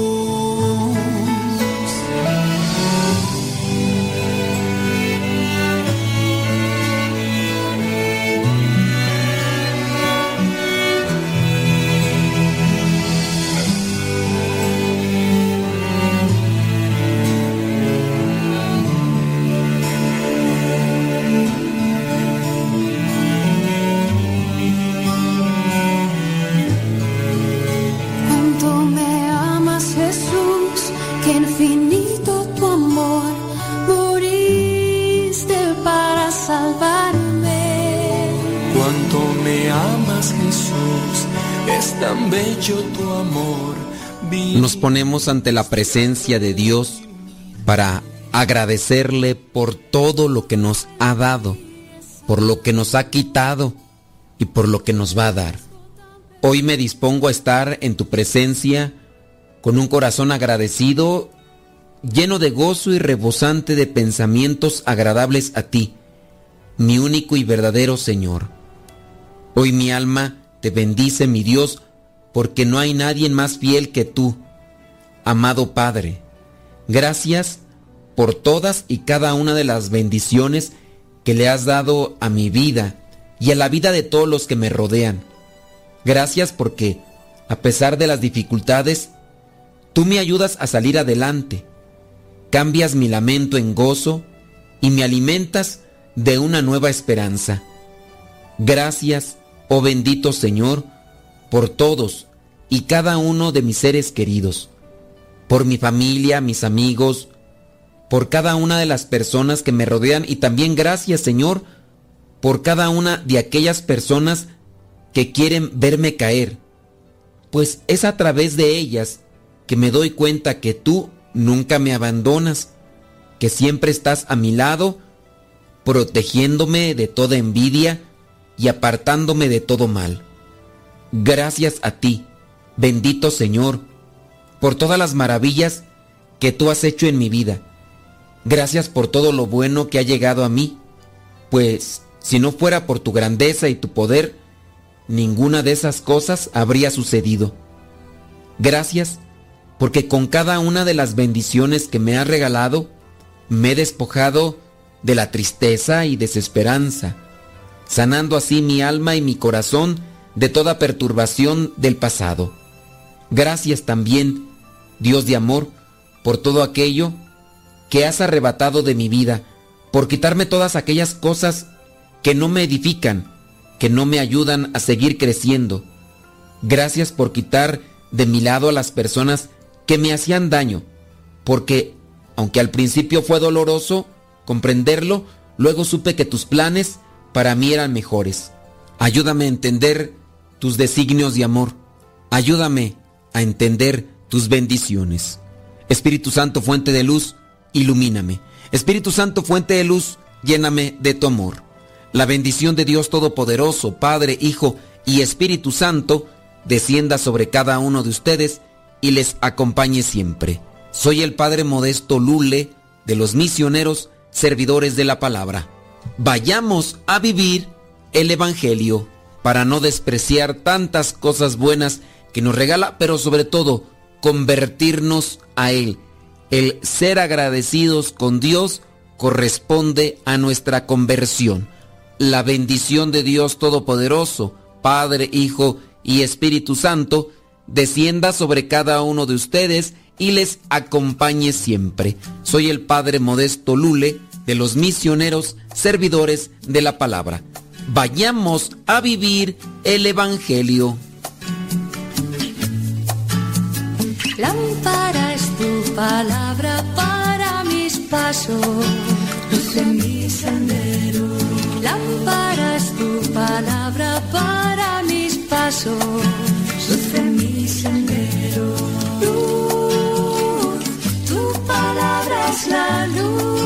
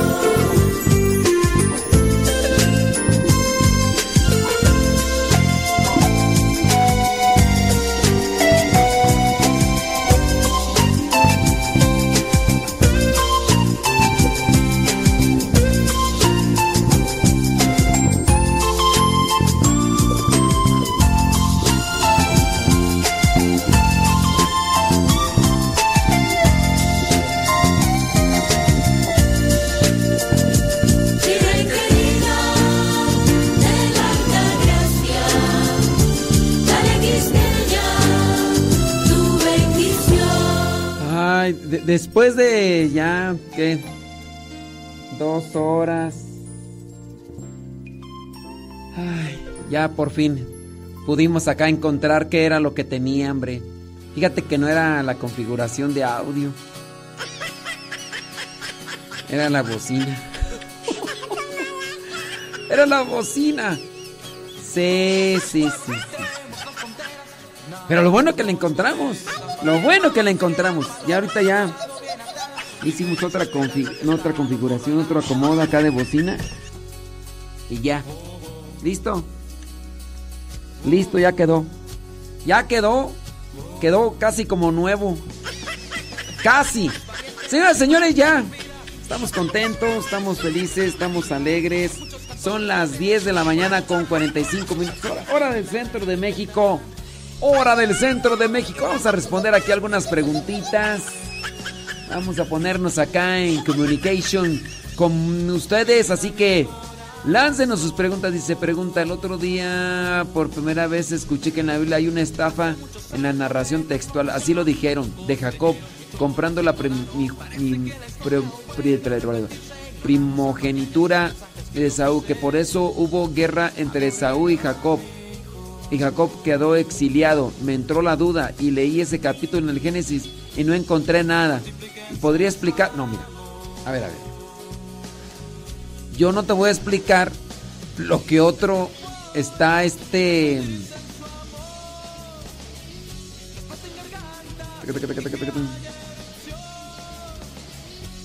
Yo no te voy a explicar lo que otro está ahí este tergiversando. Sí. Sí, pues sí.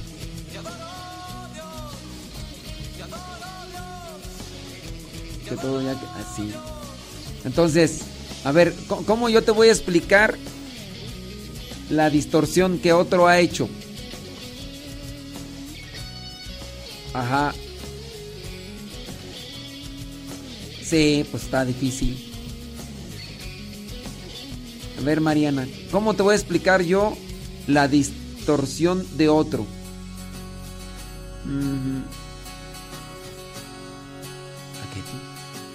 Dice que su madre quedó viuda a los 75 y hasta la fecha quiere buscar un roto y ella ya tiene 90 años. ¿Neta? Yo le pregunté que por qué quiere una pareja y según ella que porque necesita compañía. Y así siempre está alguien con ella. Pero quiere quiere compañía de, de cuál? ¿Quiere cuchi cuchi? ¿A los 90 años? ¿Tu, mamá quiere cuchi cuchi todavía? ¿A poco? Digo, sé que las mujeres, este,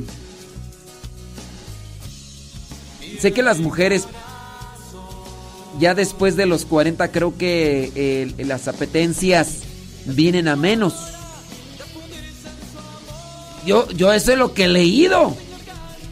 Pero, ¿será que, que, que, esas no, no, aplica, no aplica en todas las modalidades? A ver, alguien que me... Que, a los 90 años todavía tiene ganas de... De cuchicuchi. ¿Será? ¡Santo Dios!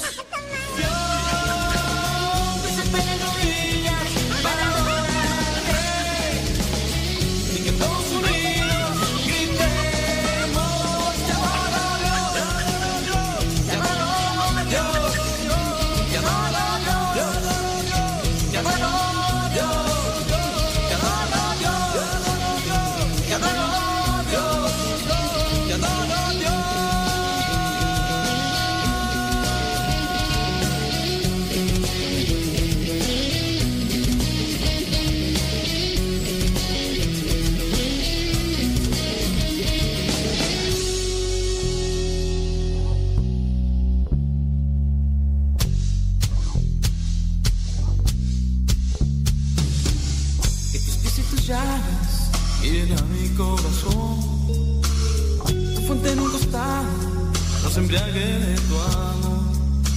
Que tus pies y tus llagas miren a mi corazón. Y la un costado nos embriague de tu amor.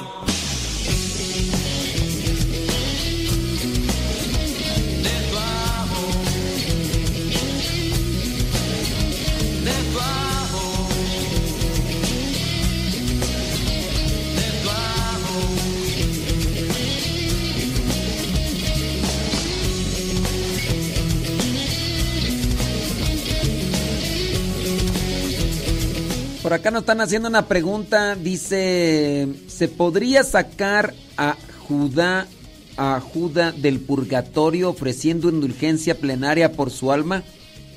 Mm, ¿a, cuál Judá tú? ¿A, a Judas Iscariote? Es que la persona no plantea muy bien la pregunta. ¿Será utilizando nuestra hermenéutica, a lo mejor, a lo mejor la persona se refiere a sacar a Judas Iscariote del purgatorio. La pregunta es, ¿estará en el purgatorio? Miren, con relación a la indulgencia plenaria, que pues todos tenemos, bueno, no todos, la mayoría, bueno, los que, los que podemos estar en gracia podemos tener acceso a la indulgencia plenaria. La indulgencia plenaria para el perdón de las penas. Rápidamente explicamos sobre la indulgencia plenaria. dentro de lo que es la doctrina de la Santa Madre Iglesia, es nosotros cometemos un pecado. Nosotros vamos y lo confesamos. Se nos perdonan los pecados, pero queda una pena, que eso es lo que se tiene uno que purificar después. Como cuando tú, eso es un ejemplo muy trillado, pero es muy práctico y muy eficiente. Tú eh, rompiste un cristal de mi ventana. Tú vienes y me pides perdón y yo te digo, sí, te perdono. Entonces sí, te perdoné, pero te queda una pena. Cómprame el vidrio porque pues, me lo quebraste, ¿no? Estas son las penas que se tienden a purificar en el purgatorio o también se pueden purificar uno de esas penas en esta vida a través de la indulgencia plenaria que uno puede conseguir, ya sea por el día o por un acontecimiento, dependiendo el momento en el que lo esté ofreciendo la iglesia. Con la indulgencia plenaria se saca a las almas del purgatorio si es que ya están, si es que están ahí. Si no están ahí, si están en el infierno, no se puede sacar. Judas Iscariote estará, en el purgatorio o se fue al infierno, no lo sabemos. Si tú tienes alma compasiva, eh, Marcela Suárez, y quieres ofrecer indulgencia plenaria por Judas, bueno, aquí tú dices sacar a Judas. No sé si será Judas Iscariote, ¿verdad? Porque es que el, problema pues de que no, no me escriben bien las preguntas. Pero si tu alma caritativa dices, bueno, si es que Judas Iscariote está en el purgatorio, quiere ofrecer indulgencia plenaria, ofrécela. Si está, listo. Si no está, ni modo. También la indulgencia plenaria se puede ofrecer por uno mismo. De manera que, imagínate Marcela eh, Suárez, eh, ofreces indulgencia plenaria, ¿no? Acabas de conseguir la indulgencia plenaria. Ya, eso quiere decir que todas las penas que tenías con relación a la consecuencia de tus pecados, ya, quedaron libres. Imagínate que ese mismo día cuelga los tenis, te carga el payaso, te carga la viejita, bailas las calmadas. Todo puede pasar porque somos seres vivos, somos ahí expuestos a un accidente, no sé, eh, te corta las venas con a galletas animalito o te cortas las venas con un bolillo. Y con relación a eso, cuelgan los tenis, cuelgan los tenis. Después de que tú alcanzaste indulgencia plenaria a través, eh, bueno, de cualquiera de las actividades, y esa noche o esa tarde colgaste los tenis, la iglesia te garantiza que en ese mismo momento te vas al cielo. Así, así de sencillo. Pero bueno, ese es dentro de todas nuestras suposiciones porque como Marcela Suárez no escribió bien acá su situación, pues no sabemos si se refirió a Judas Iscariote o a lo mejor Judá o Judá aquí por el acento. No sabemos a quién se refirió. Pero por si son peras o son manzanas, ahí le dejamos la respuesta.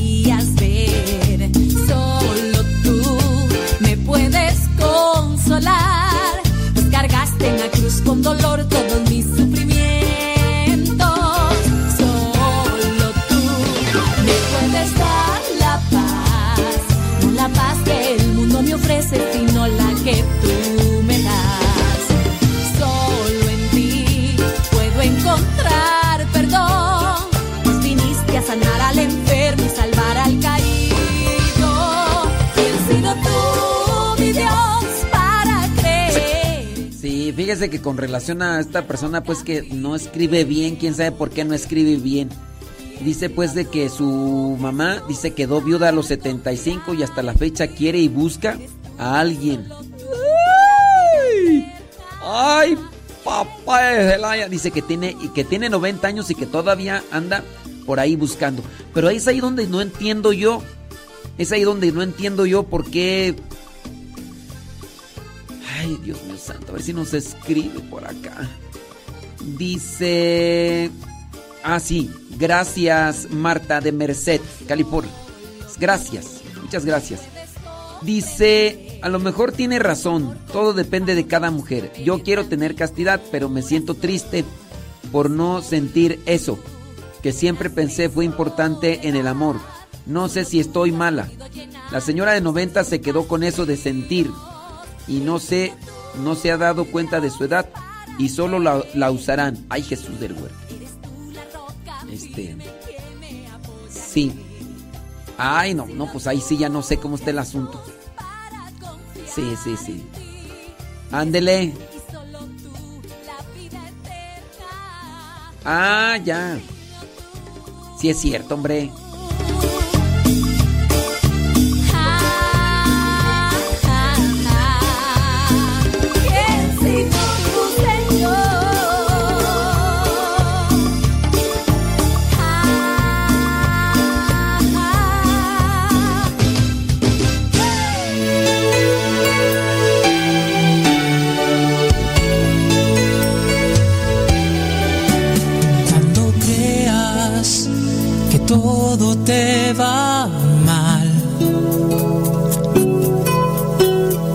Sientas que estás a punto de explotar, piensa que solo tú no estás. Dice por acá una persona que si el no asistir a misa en domingo es pecado mm, venial o pecado mortal. Pues eh, miren, recuerden que no participar de misa en domingo es pecado mortal. Sí, es pecado mortal. Porque ahí cuando uno no participa de misa, el día que es misa de precepto, dígase el domingo, cuando no participa uno de misa de precepto, uno incurre en lo que vendría a ser la falta del primer del primer mandamiento de la ley de Dios, amarás a Dios sobre todas las cosas. El primer mandamiento de la Santa Madre Iglesia, que son cinco, dice participar de misa entera los domingos y fiestas de precepto. Entonces es un pecado mortal. No amas a Dios sobre todas las cosas. ¿Por qué, ¿Por qué decimos que, que particip- no participar de misa es pecado mortal? Porque, bueno, aquí también solamente hay que aclarar una cuestión. No fuiste a misa el domingo ¿por qué? Eh, estuviste enfermo, enferma, saliste de viaje, tuviste que trabajar. A veces son situaciones que no están en nuestras manos. El, el pecado incurre cuando tienes la posibilidad de ir a misa y dices, hoy no voy a ir a misa. No tengo ganas de ir a misa. Ahí estás diciendo, pongo a Dios a un lado, eh, no me interesa, no me importa. Y, y es ahí cuando se incurre, incurre en lo que vendría a ser el pecado y la falta. Y en este caso, pues sí, es un pecado mortal. Ándele pues. Sí, hay que analizar, sí, digamos en tiempo de la pandemia, eh, enfermedades que podrían ser contagiosas, enfermedades que podrían este, dañar también a lo, a lo mejor estás solo, no puedes ir, eh, no tienes alguien quien te lleve. Puede hacer un videoclip, dice, sí voy a hacer un videoclip. ¿Quieres que, lo haga bailando o, cómo quieres que lo haga?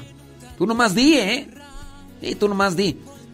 Entonces, o, o- lo quieres con, con la banda de Héctor García y los apostolines. tú, no, tú, ándale, tú, no, tú nomás pide, Jessy, Rauda Valencia, lo que usted diga. ¿Quieres un spa? También hacemos un spa. Ándale. Eh, tú no, no, aquí al cliente lo que pida, ¿eh? es Jesús te sueña. Ah,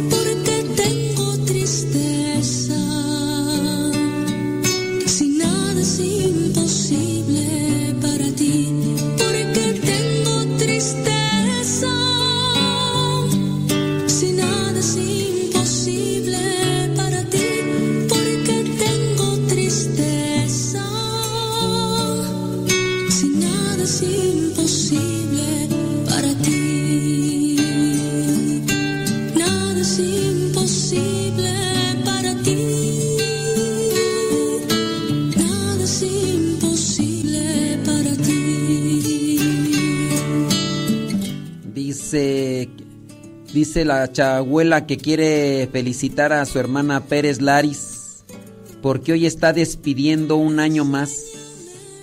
Y si Dios permite, mañana estará más vieja. Pues si llega.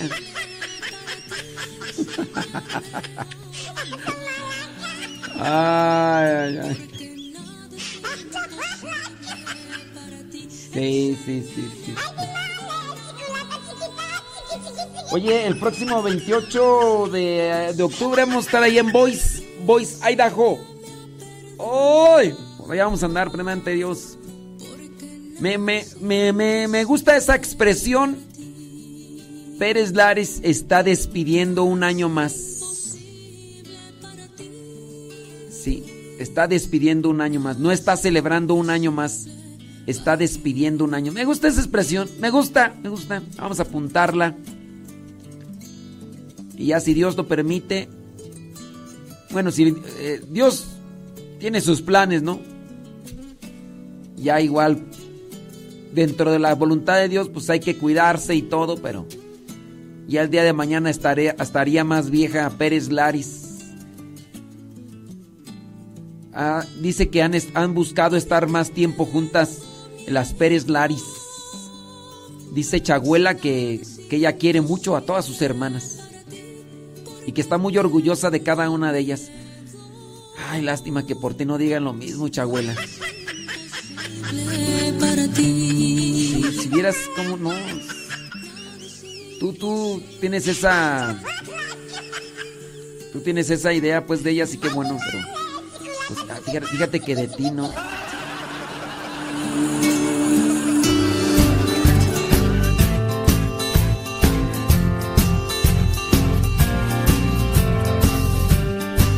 Ya, Pérez, Lara, ya dile a Chabuela lo que piensas de ella. A Chimo Tejeda, ya, ya díganle a la Chabuela, porque la Chabuela piensa que. Ah, no, Chabuela. Va el gozo de la vida dada. Anunciamos a nuestro Dios. Todos somos uno en su amor. Somos muchos al ver que viviendo hoy su palabra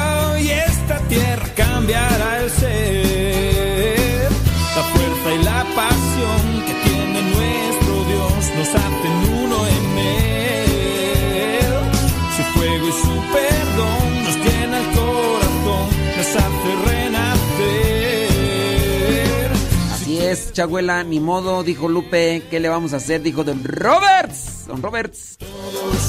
con las manos siempre abiertas, todos manos del amor, con el alma siempre Dice, dice Pérez Laris, dice, la Chabuela sabe que se le quiere muy en el fondo. Pero en el fondo del mar, pero ella no quiere obedecer. con el alma siempre alerta, anunciando a nuestro Dios.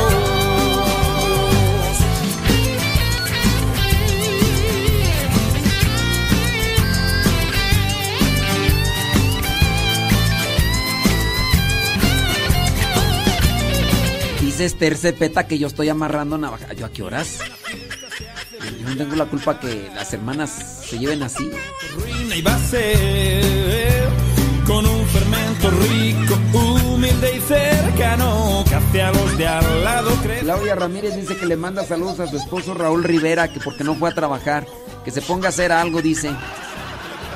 Al ver que de un pueblo con alma errante brotará una fuente de fe. La fuerza y la pasión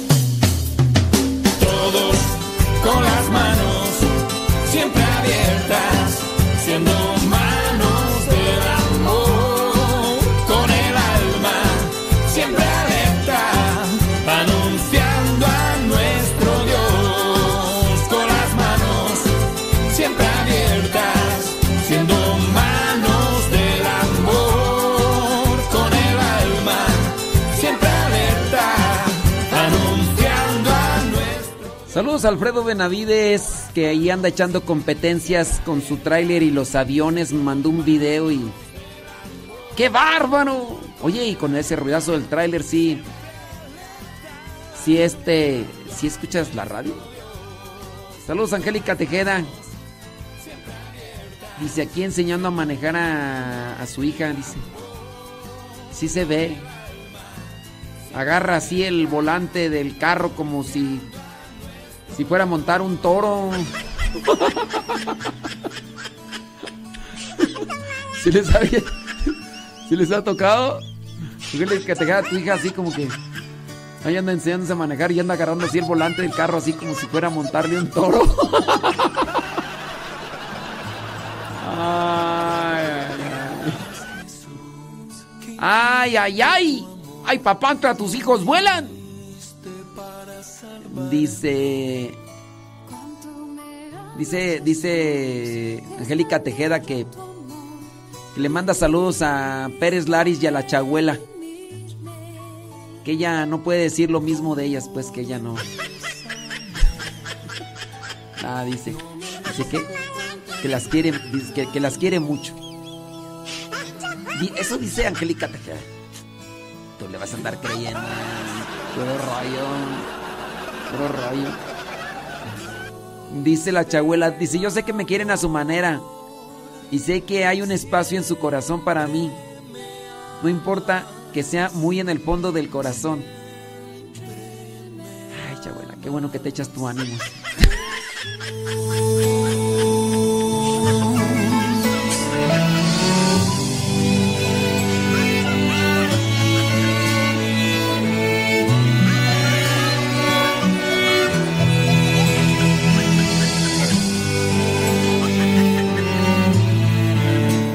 Ya sabes, chabuela, es viernes. Hay que agarrar a alguien de carrilla.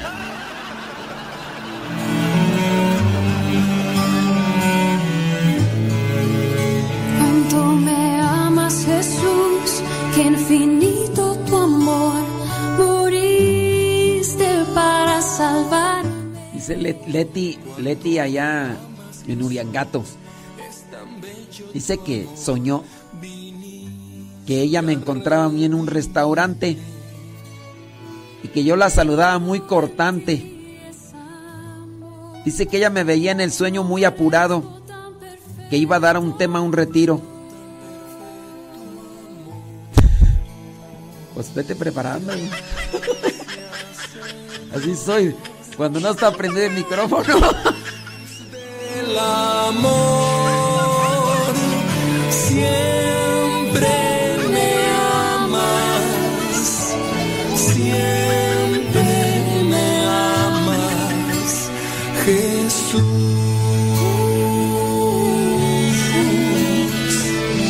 Gracias Señor,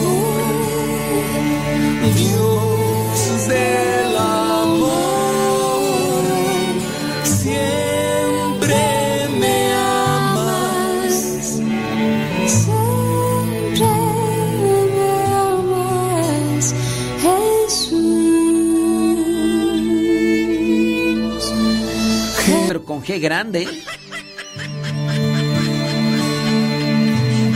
Dice Henry Rodríguez que ya me conoce que eso, eso del sueño no está muy lejos de la realidad, así que ya, ya Henry ya probó las, ya probó esa realidad. Sí, sí.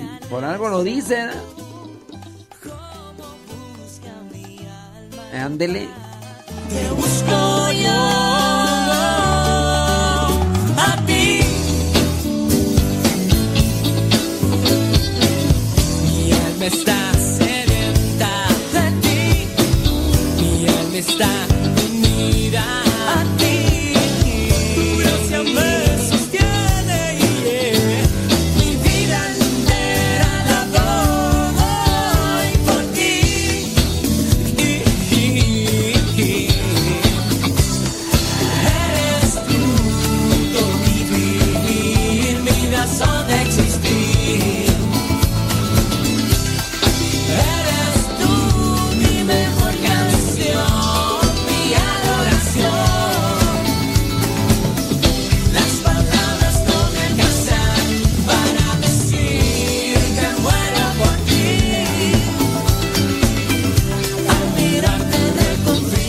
Castillo dice que le manda saludos a su esposa.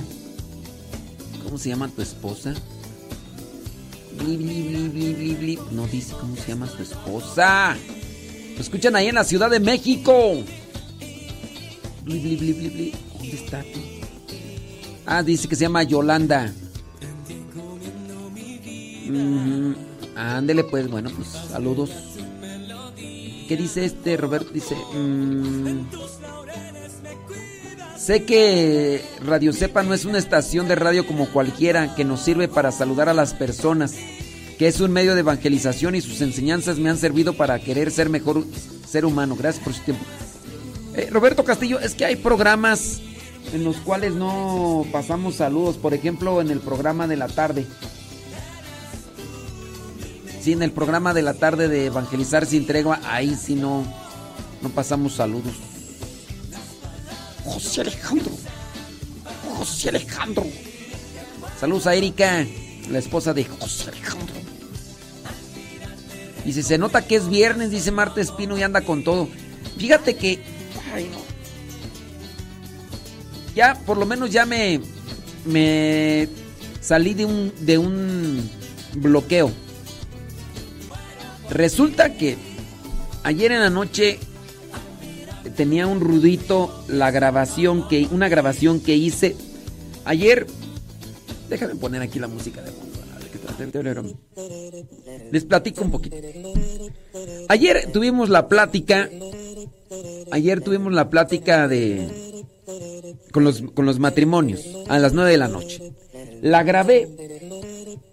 Cuando la, la grabé me di cuenta que había un pequeño sonidito.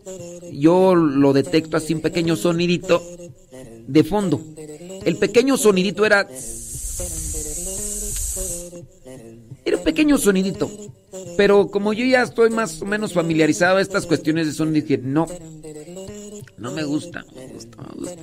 Y me acordé de una interfaz que me regaló el señor Ramón. Ya una vez estuve más de una hora intentando ponerla y no pude. Dije, voy a volver a hacerlo. Hoy voy a buscar otra vía para poderla poderla configurar y todo. Así que la, la fui, la traje, después primero mandé el evangelio y todo, fui, la traje, bla, bla, bla, bla, listo. Y dije, me voy a meter a YouTube voy a buscar tutoriales cómo configurar, cómo conectar esta interfaz de audio. Quizás empecé, sa, sa, sa, no, pues ya, terminé, dije, ah, mira, qué chido. Y me di cuenta que que se escuchaba bien padre. Dije, no, si hay mucha diferencia. Bueno, me puse contento porque ya había sido el segundo intento. En el segundo intento, después de varias horas, pude configurar esa interfaz de audio con la consola, que esa es otra de las cosas. La consola, con- junto con la interfaz, ya la instalé. Bueno, pues me vino el gusto de... Pude hacerlo. Pude realizarlo. Después de varias horas pude realizarlo. Y medio se me fue el sueño. Entonces había mucha dopamina en mi cabeza. Dije, me voy a poner a mandar ahorita las imágenes, voy a editarlas, voy a compartirlas y ¡zas! Y me dieron que las 2 de la mañana. Pongo el despertador, cinco y media, sobres. A despertarse, pues hay que rezar. No traía ganas de levantarme, dije, pues ni modo. Ni modo, dijo Lupe, ¿qué le vamos a hacer? Dijo Don Roberts. Y ya me levanto.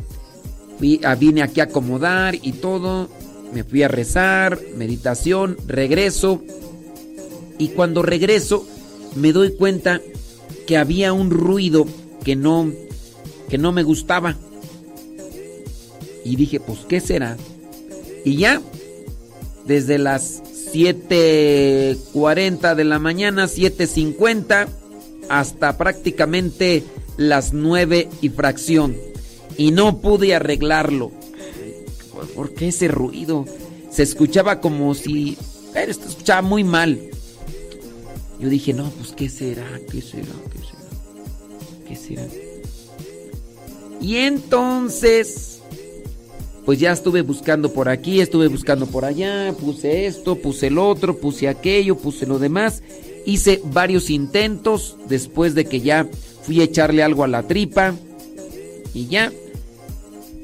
Y después de, varios tiempos, en el estar probando una cosa y la otra, me doy cuenta que eran la, la bocina, la bocina que ya no sirve. Entonces, pues ya, ya acomodamos otra bocina que teníamos por ahí. Y ahorita ya estamos relajados. Ya estamos relajados, ya está. Me viene entonces a la mente que hay que buscar siempre, hay que buscar siempre soluciones. Y cuando ya no nos tenga, ya no tengamos soluciones, hay que darnos un tiempecito para respirar profundamente y dejar que, que se renueve, que se resetee el cerebro para buscar más ideas. Alguien me dijo, no, que háblale aquí, que, que mira aquí este ingeniero. Y dije, no, ahorita vamos a buscar a ver cómo le hacemos. Ya cuando agotemos todo y que ya no, ahora sí, ingeniero. Y, y ya. Y mira, aquí andamos. Entonces ya no grabamos, íbamos a grabar dos programas, ya no lo grabamos, ya no lo grabamos y, y ya, ahorita tenemos unas, unas bocinas diferentes a las que teníamos, ya nos encontramos más contentos, más relajados y, y listo.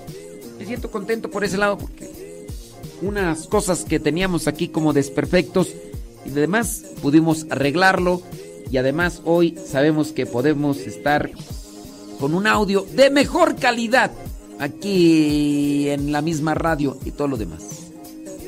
Así que a poco válgame Dios. ¿En serio?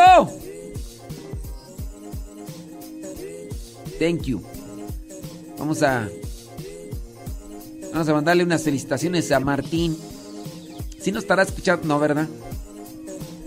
O si no está escuchando Chuy. ¡Chuy! ¿Nos está escuchando Martín o no está escuchando Martín? ¿Puedes decirle que prenda la radio? Vamos a felicitarlo. ¡Tin!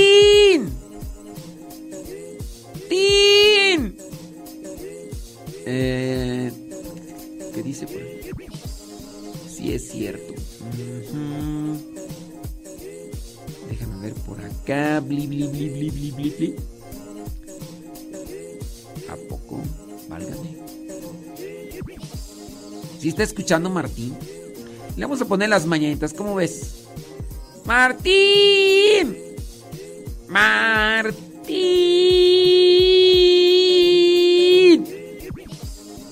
Voy a, decir que. Voy a decir lo que dijo ese rato la eh, Pérez Laris. Ya se te ha ido otro año. Ya se te ha ido otro año, Martín. Este. No es un año más. No es un año más, Martín. Es un año menos. ¿Para qué le hacemos? Oh, sí, Martín. ¿Qué quieres que te diga? Pues que Dios te bendiga, Martín. Échale muchas ganas. Busca la santidad por encima de todo. Busca la salud espiritual, la salud psicológica. Busca estar bien contigo mismo, estar bien con Dios. Hoy vamos a tenerte en cuenta en nuestra oración, en la Santa Misa. Hoy tenemos la misa a las 6. Ustedes dirán, ¿quién es Martín? Martín. Martín fue el que me dio los cursos bíblicos para conocer más de la palabra de Dios y para conocer esta comunidad. Entonces, hay un agradecimiento profundo. Y no sé si nos estará escuchando, ¿verdad? Pero Martín. Gracias por compartirme tu experiencia con la palabra de Dios y también por compartirme a esta comunidad a la que Dios me ha llamado. Feliz, te deseamos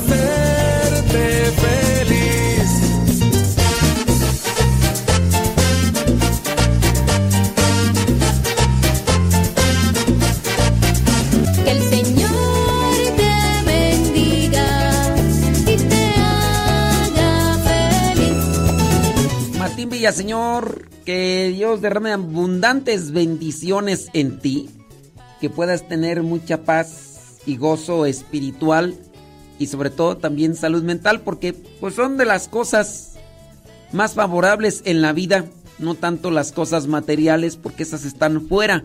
Mejor hay que buscar las gracias espirituales y la salud también mental para poder disfrutar de lo que está afuera. Si estamos bien por dentro, vamos a estar bien por fuera. Si hay cosas quizá bonitas y agradables afuera, pero no estamos bien por dentro, pues nomás no. Que Dios te bendiga abundantemente. Ya no decimos que cumplas muchos años más, que cumplas los que Dios permita, pero que los que cumplas, los cumplas feliz, contento y con muchas bendiciones espirituales en tu vida para que puedas realizarte como hijo de Dios. ¡Ande pues, Martín!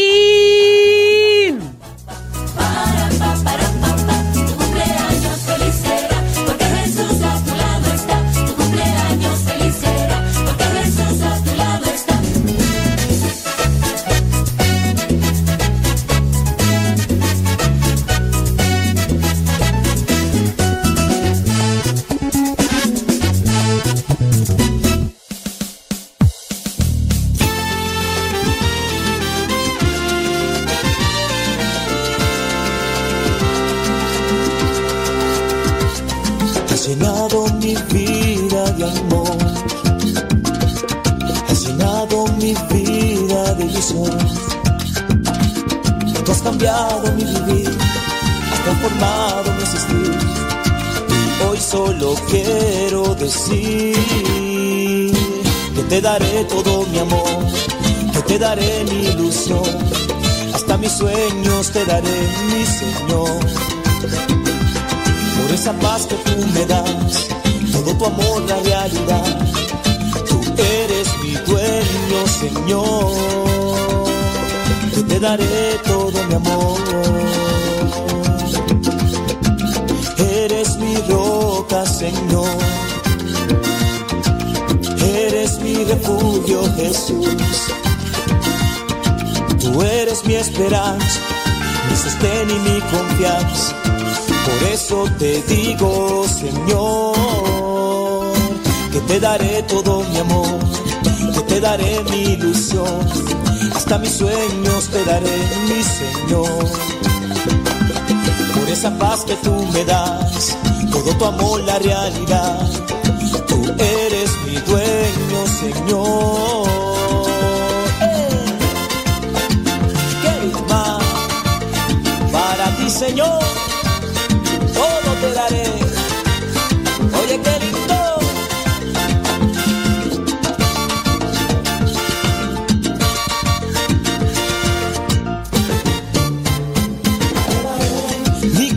Señor, mi alma, mi Dios, todo lo que soy, a ti te daré, te daré toda mi vida, ahí te daré todo mi amor, te daré, te daré. A ti, Señor, te daré, Eva, todo te lo daré, papá, porque mi vida es tuya, eso,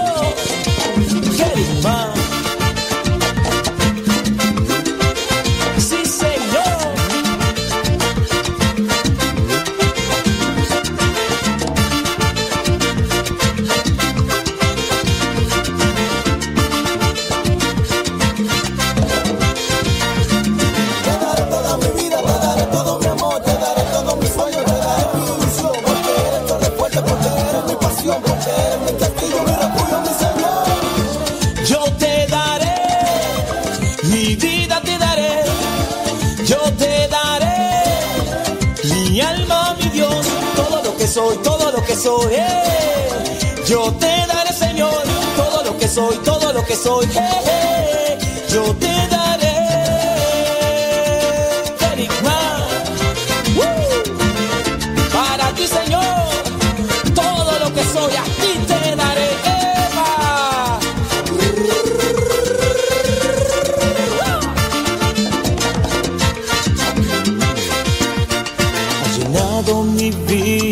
Amor, has llenado mi vida de ilusión. Tú has cambiado mi vivir, has transformado mi existir. Hoy solo quiero decir que te daré todo mi amor, Señor.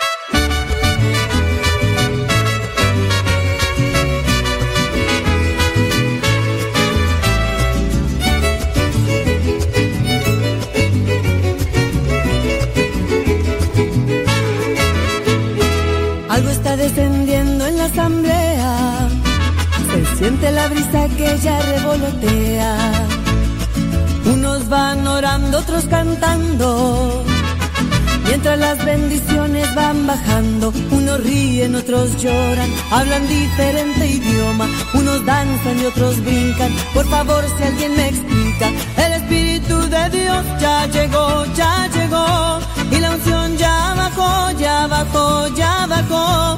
El Espíritu de Dios ya llegó, ya llegó, y la unción ya bajó, ya bajó, ya bajó.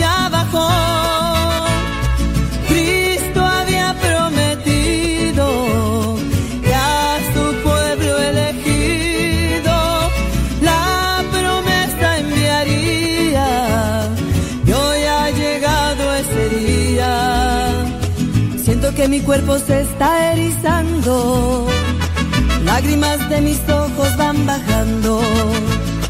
Veo a mi alrededor que unos alaban y otros reciben la paz que necesitaban. Unos ríen, otros lloran, hablan diferente idioma. Unos danzan y otros brincan. Por favor, si alguien me explica, el Espíritu de Dios ya llegó, ya llegó. Y la unción ya bajó, ya bajó, ya bajó. El Espíritu de Dios ya llegó. Saludos, Erika García. Dice: Cuidado con Erika García porque ella sabe de. de. de lucha mixta y. no, sí. Lo que diga Erika García, porque si no, para la próxima pone una llave. Saludos. Dice Yadira, dice que felicidades a Martín. Martín. ¿Qué dice tú? Pregunta a mi esposa que cómo es que recordó su nombre. Pues este. ¿Cómo es que. eh, José Alejandro, ¿cómo es que recordé el nombre de tu esposa? Mm, Pues este. No me acuerdo.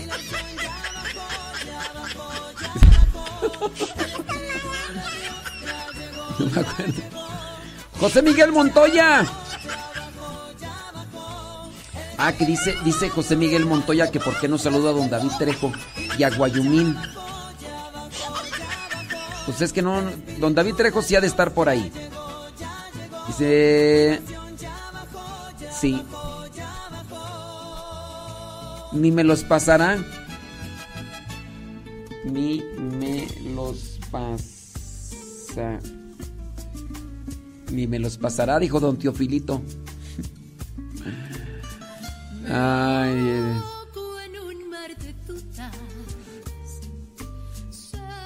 Ay, Jesús del Huerto. Ay, Rosalía González. ¿Diario? ¿Diario, Rosalía González? Ave María Purísima. Eh, dice por acá. Saludos a Alejandro y a Daniel.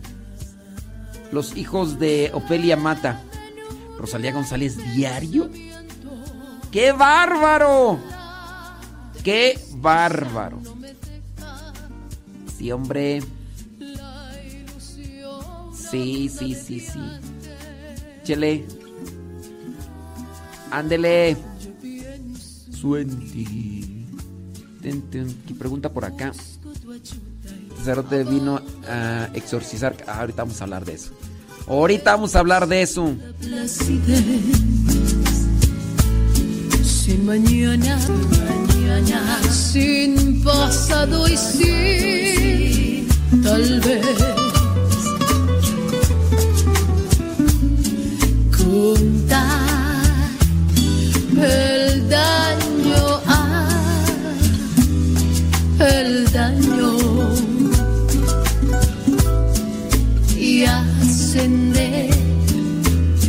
a tu aposento.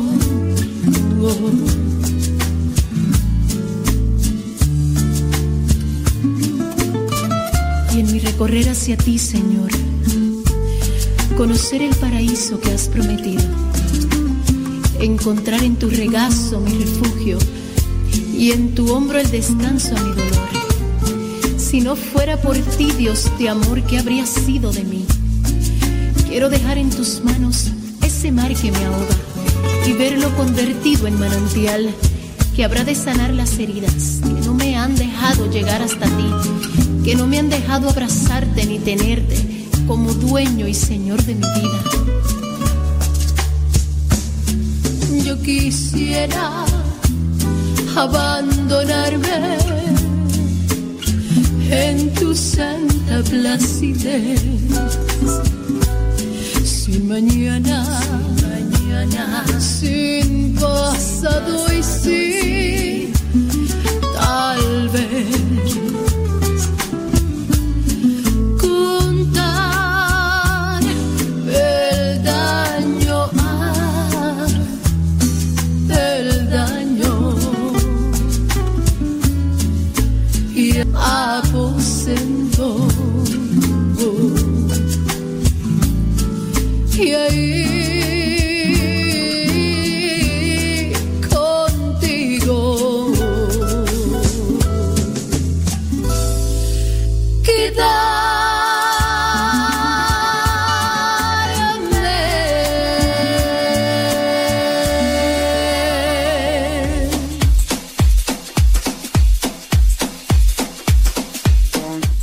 Persona por acá nos está haciendo una pregunta. Dice, dice así. ¿Es válido que un sacerdote venga de México? Ellos están acá en Estados Unidos, dice. Dice, no recuerdo de qué parte de México. Este sacerdote viene a exorcizar casas, también confiesa y vende artículos religiosos. Cuando él viene aquí, dice allá a Estados Unidos, a una parte de Estados Unidos, él no se queda en una sola ciudad. Él anda por varias ciudades haciendo los exorcismos en casas. Hay algunas personas que se encargan de estar buscando quien quiera un exorcismo en su casa. Miren, esto no es correcto. Mm, y incluso puede ser que sí sea un sacerdote ordenado dentro de la iglesia católica. Puede ser que sí sea. o puede ser que no. Aquí el problema para ustedes dentro de la fe es, las personas pues, buscan, buscan un, una asistencia espiritual, una ayuda espiritual. Pero dentro de la iglesia nosotros tenemos que apegarnos con base a lo que son estatutos, reglas, permisos. Y no es así tan sencillo que yo como sacerdote vaya a una parte de Estados Unidos y me dedique a andar de ciudad en ciudad ofreciendo mis servicios, sin duda a cambio de una cuestión monetaria. No es correcto. Puede ser que en el caso, hablando de los exorcismos, pudiera ser que tengan una validez si en su caso el sacerdote es ordenado dentro de la iglesia católica. Cuando nosotros, a nosotros nos invitan, por ejemplo, a una, hasta aquí mismo en México, o cuando nos invitan a Estados Unidos a predicar principalmente, tenemos que enviar una carta y desde allá nos tienen que dar una carta. De manera que nos dan un permiso. Nos dan un permiso con el cual podemos realizar y en este caso se pueden llevar a cabo los sacramentos. Digo, el exorcismo no es un sacramento, son en cierto modo oraciones especiales, pero sí es de mucho cuidado esto porque puede ser que estén siendo estafados en diferentes maneras, tanto en lo económico, tanto en las cuestiones de la fe. No es no es así tan sencillo de que yo voy y ande ofreciendo. Cuando un sacerdote incurre en este tipo de prácticas, como las que estamos mencionando, incurre en un pecado incluso de excomunión, que se le llama simonía. En este caso es estar lucrando con las cosas sagradas. La simonía es sacar beneficios económicos de manera egoísta y que a beneficio de, la, de, la, de la, fe. Entonces, lucrar, la simonía es lucrar o sacar beneficios económicos con las cosas sagradas. Y eso, ¿quién tiene en parte la culpa? Bueno, eh, quien está promoviendo sin duda también esto es la misma gente. A ti te llegan y te dicen, oye, ¿no te gustaría recibir a un sacerdote que va a hacer exorcismo en tu casa? Y tú dices, pues sí. Pero dentro de lo que tú no sabes es que para realizar este tipo de acciones, eh, vamos a decirle dentro de lo sacramental, porque son sacramentales, se necesitan permisos. Y no quiere decir que si no tiene el permiso no es válido. Puede ser que sí sea válido. A excepción de que no sea sacerdote. Si no es sacerdote, está siendo estafado en tu fe porque lo que están haciendo en realidad no se vincula con las cuestiones de fe y también con las cuestiones legítimas a una persona que esté consagrada. Y lo que van a estar haciendo en realidad no tiene una eficacia espiritual. Dígase por lo que representa el que es consagrado legítimamente. Y, y aquí no te va realmente no va a tener una repercusión favorable en cuestiones de fe. Hay un pasaje en los Hechos de los Apóstoles donde se habla de unos judíos que se pusieron a expulsar demonios. Y en ese pasaje los demonios encaran a estos judíos y les dicen, ¿y ustedes quiénes son? A ustedes ni los conocemos. Conocemos a Pedro, conocemos a Santiago, conocemos a Juan, pero ustedes no los conocemos. Y dice ahí que los mismos demonios le dieron una revolcada a estos judíos que incluso la misma palabra dice que los dejaron ir desnudos.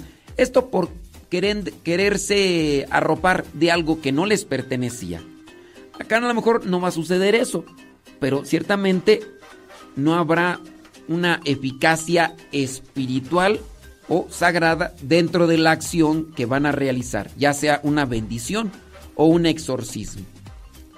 Lamentable si algunos pudiera ser que sí son sacerdotes ordenados dentro de la Iglesia Católica y hagan esto. Pues para qué andamos con, con cosas. Son sacerdotes que están ávidos de buscar el dinero ¿Para qué? Para darse gustos personales, para saciar su egoísmo. A lo mejor van a decir, no, pues es, es para construir una, una capillita.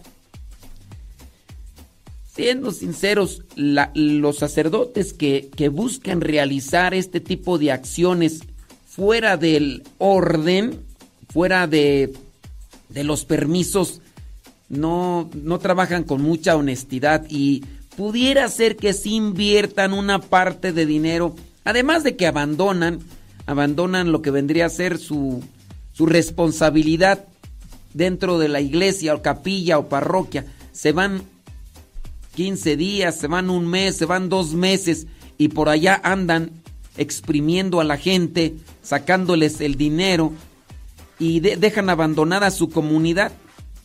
Dejan abandonada su comunidad, no le celebran misa, no nada y después se anda dando los gustos o le anda dando rienda suelta a los placeres de, de- la vida. Quién sabe si carnales, ¿verdad? Pero y es lamentable. Eso en el caso de aquellos que incurren en esto que se le llama simonía y que como les digo, dentro del derecho canónico incurren en lo que vendría a ser excomunión.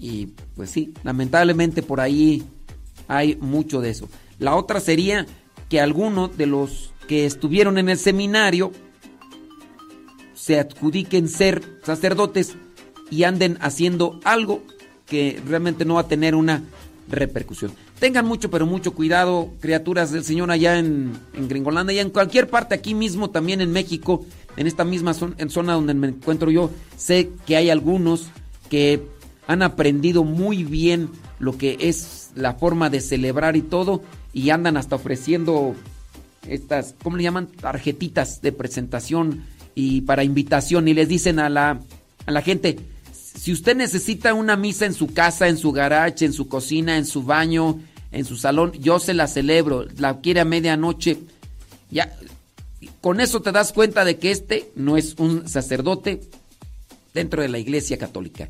Y pues solamente vas a ser estafado y, y a lo mejor puede ser que no solamente en la cuestión económica, en la fe, sino hasta de otras maneras. Tengan mucho, pero mucho cuidado.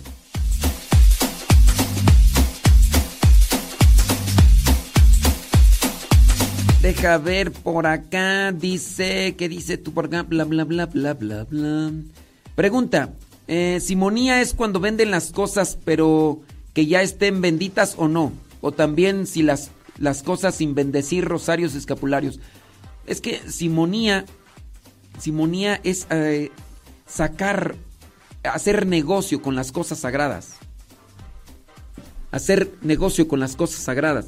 No necesariamente estamos hablando de, de vender rosarios. Es que no, no te entiendo tu, tu pregunta. Es cuando venden las cosas que no, mira. Las cosas materiales como tal tienen un precio material porque alguien que haya hecho un rosario invirtió material, invirtió tiempo. Ni modo que digas, bueno, este es un rosario, no, no, no me pagues nada, ten, te lo regalo. La, la persona invirtió un tiempo en hacerlo y también invirtió material. Decir, no te voy a dar nada por este rosario, pues no sé quién lo puede hacer, ¿verdad? Pero hablando incluso hasta de las mismas cruces y demás. La- las cosas que se ofrecen como rosarios, escapularios, tienen un precio más por la cuestión material. El problema dentro de lo que vendría a ser la simonía es que yo te ofrezca un rosario y que te diga yo, mira, este rosario, digamos un ejemplo, que cueste 10 pesos, ¿no? A razón de lo que, que es el material y el tiempo. 10 pesos, un ejemplo. Y que yo te diga, te lo vendo en mil pesos porque lo bendijo el Papa. Ahí sí ya estaríamos incurriendo en una gravedad y en una exageración y entonces en un abuso. Y puede ser que sí lo haya bendecido el Papa, entonces tú andas queriendo vender este más que de 10 pesos, que es lo que podría costar, es un ejemplo, que lo andes vendiendo, no sé, hasta en 500 o 1000 pesos. Es aprovecharse de las cuestiones de fe para sacar una ganancia abusando, es eso. Una- por ejemplo, en, la, en las misas. Digamos que la diócesis estableció que las misas de mm, para celebración de 15 años,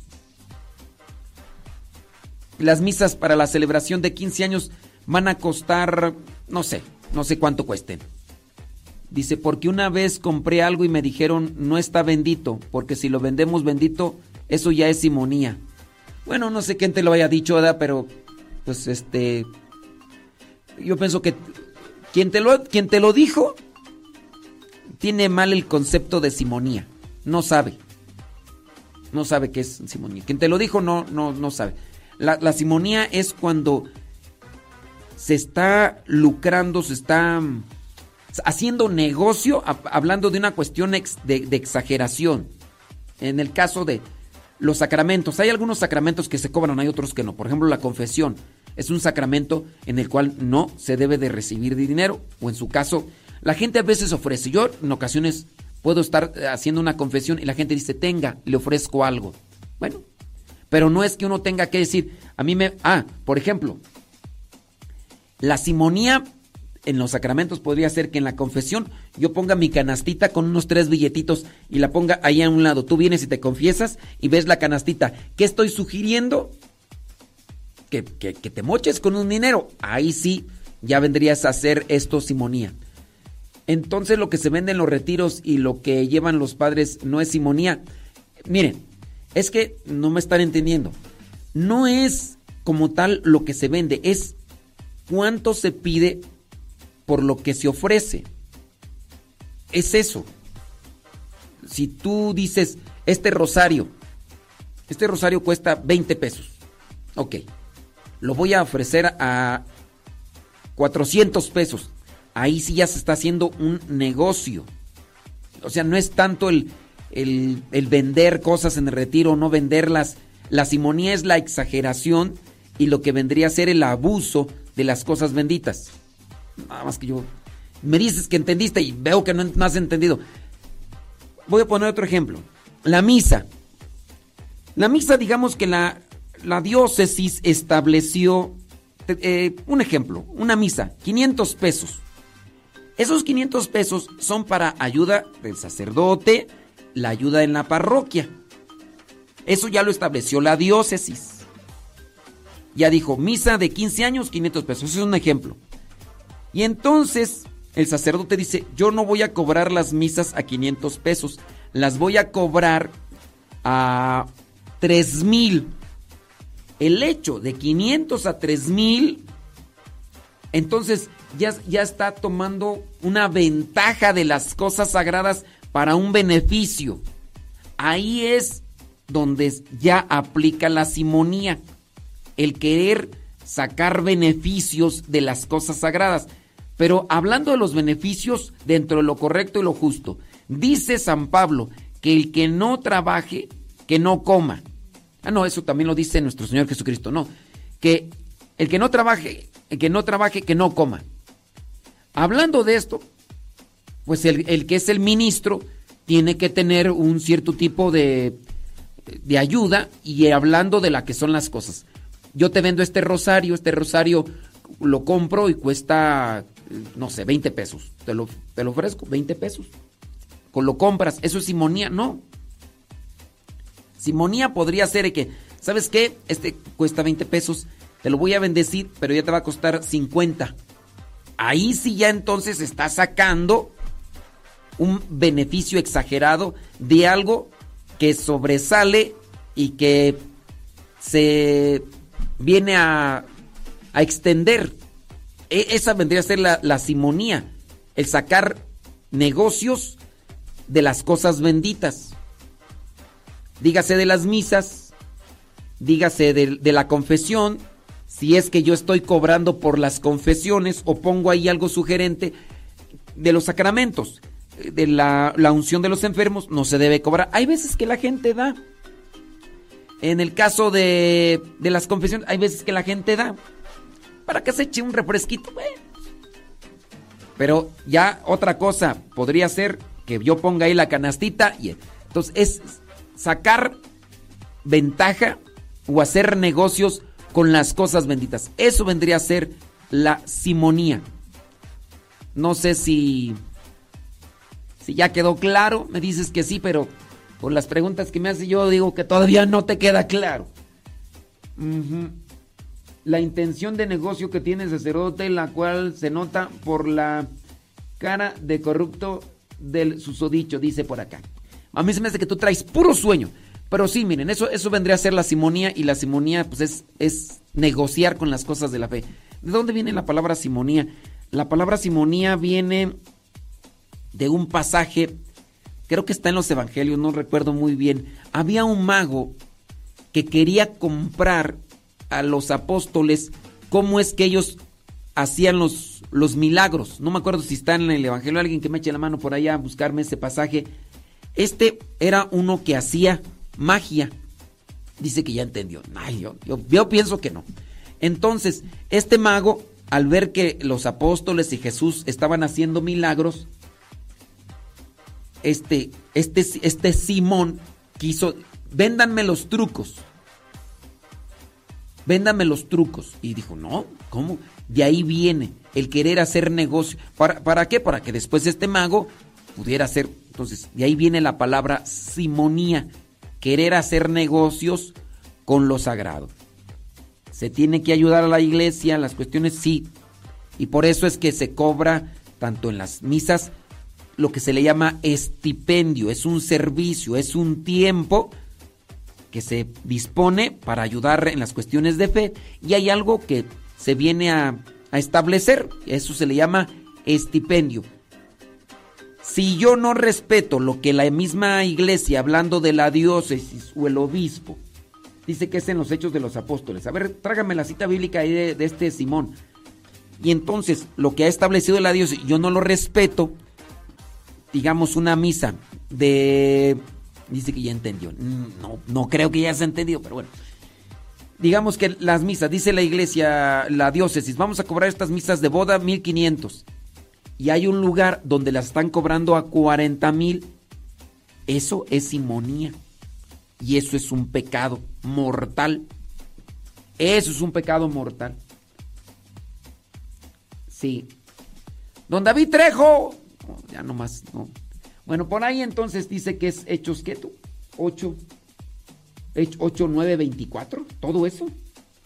¿A poco? Pero bueno, es de ahí. Es Hechos 8. Eh, ah, del 9 al 11. Hechos 8, del 9 al 11, dice Chuy.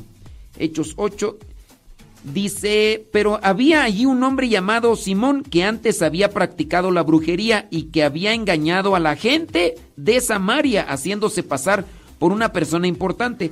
Todos desde el más pequeño hasta el más grande lo escuchaban atentamente y decían, este es a quien llaman el gran poder de Dios. Y le hacía caso porque con su brujería los había engañado durante mucho tiempo. Pero cuando, creyeron en la buena noticia que Felipe les anunciaba acerca del reino de Dios y de Jesucristo, tanto hombres como mujeres se bautizaron. Y el mismo Simón creyó y se bautizó y comenzó a acompañar a Felipe, admirado de los grandes milagros y señales que veía. Cuando los apóstoles que estaban en Jerusalén supieron que los de Samaria habían aceptado el mensaje de Dios, mandaron llamar a Pedro y a Juan. Y bueno, este mismo Simón pues es el que quería comprar ahí a comprar las formas de milagro. Y de ahí es donde viene la palabra simonía. De ahí es donde viene la simonía. Entonces, la simonía es hacer negocio con las cuestiones de fe. Si bien lo que se puede pagar por una misa o por algunas otras cosas, otros sacramentos, se le llama estipendio y es para ayuda del ministro o para ayuda de la iglesia, no se tiene que buscar hacer negocio con las cuestiones sagradas. Quien incurre en eso, pues incurre en pecado de excomunión. En este caso es pecado mortal.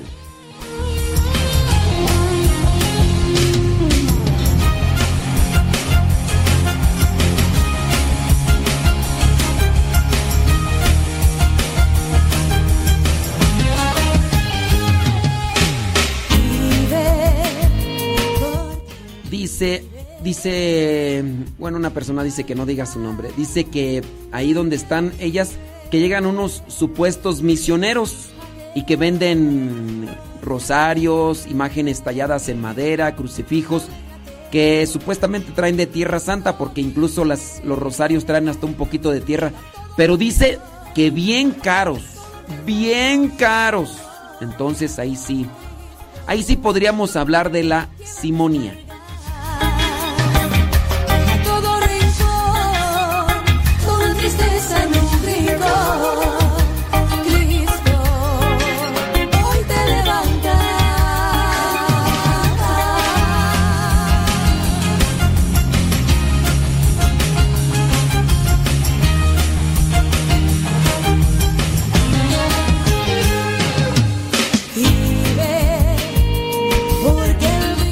Dice que si yo podría hacer una ceremonia pequeñita en una casa o necesitamos permisos. Miren, no es permitido andar haciendo misas en casas, por eso están los lugares sagrados. Cuando se realizan es en una cuestión meramente de de necesidad. Digamos que son situaciones extremas. Yo, por ejemplo, puedo ir al rancho fulano de tal, no hay capilla. Pues vamos a buscar un lugar idóneo para la misa. Pero ese es un caso extremo. Pero andar celebrando así en la. en casas no se, no se debe. A menos de una extrema necesidad.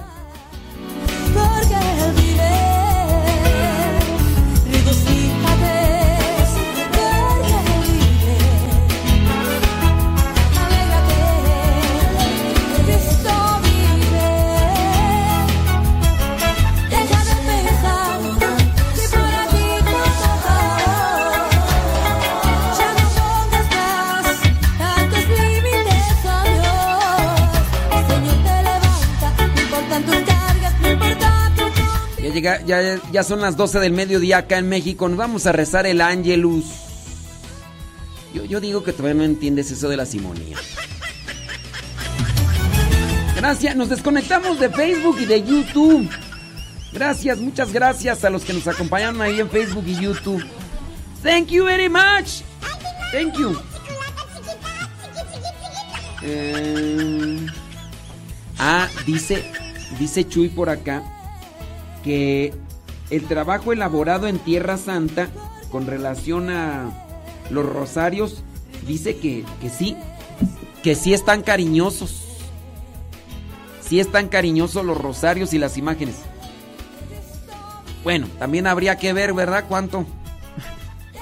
¿Cuánto, cuánto cuesta allá un, este, un rosario? A mí me acaban de regalar un rosario de, de Tierra Santa con, con tierrita. Me regalaron otro de Fátima y yo dije, pues el de Fátima se lo regalé a alguien. A ver si lo reza.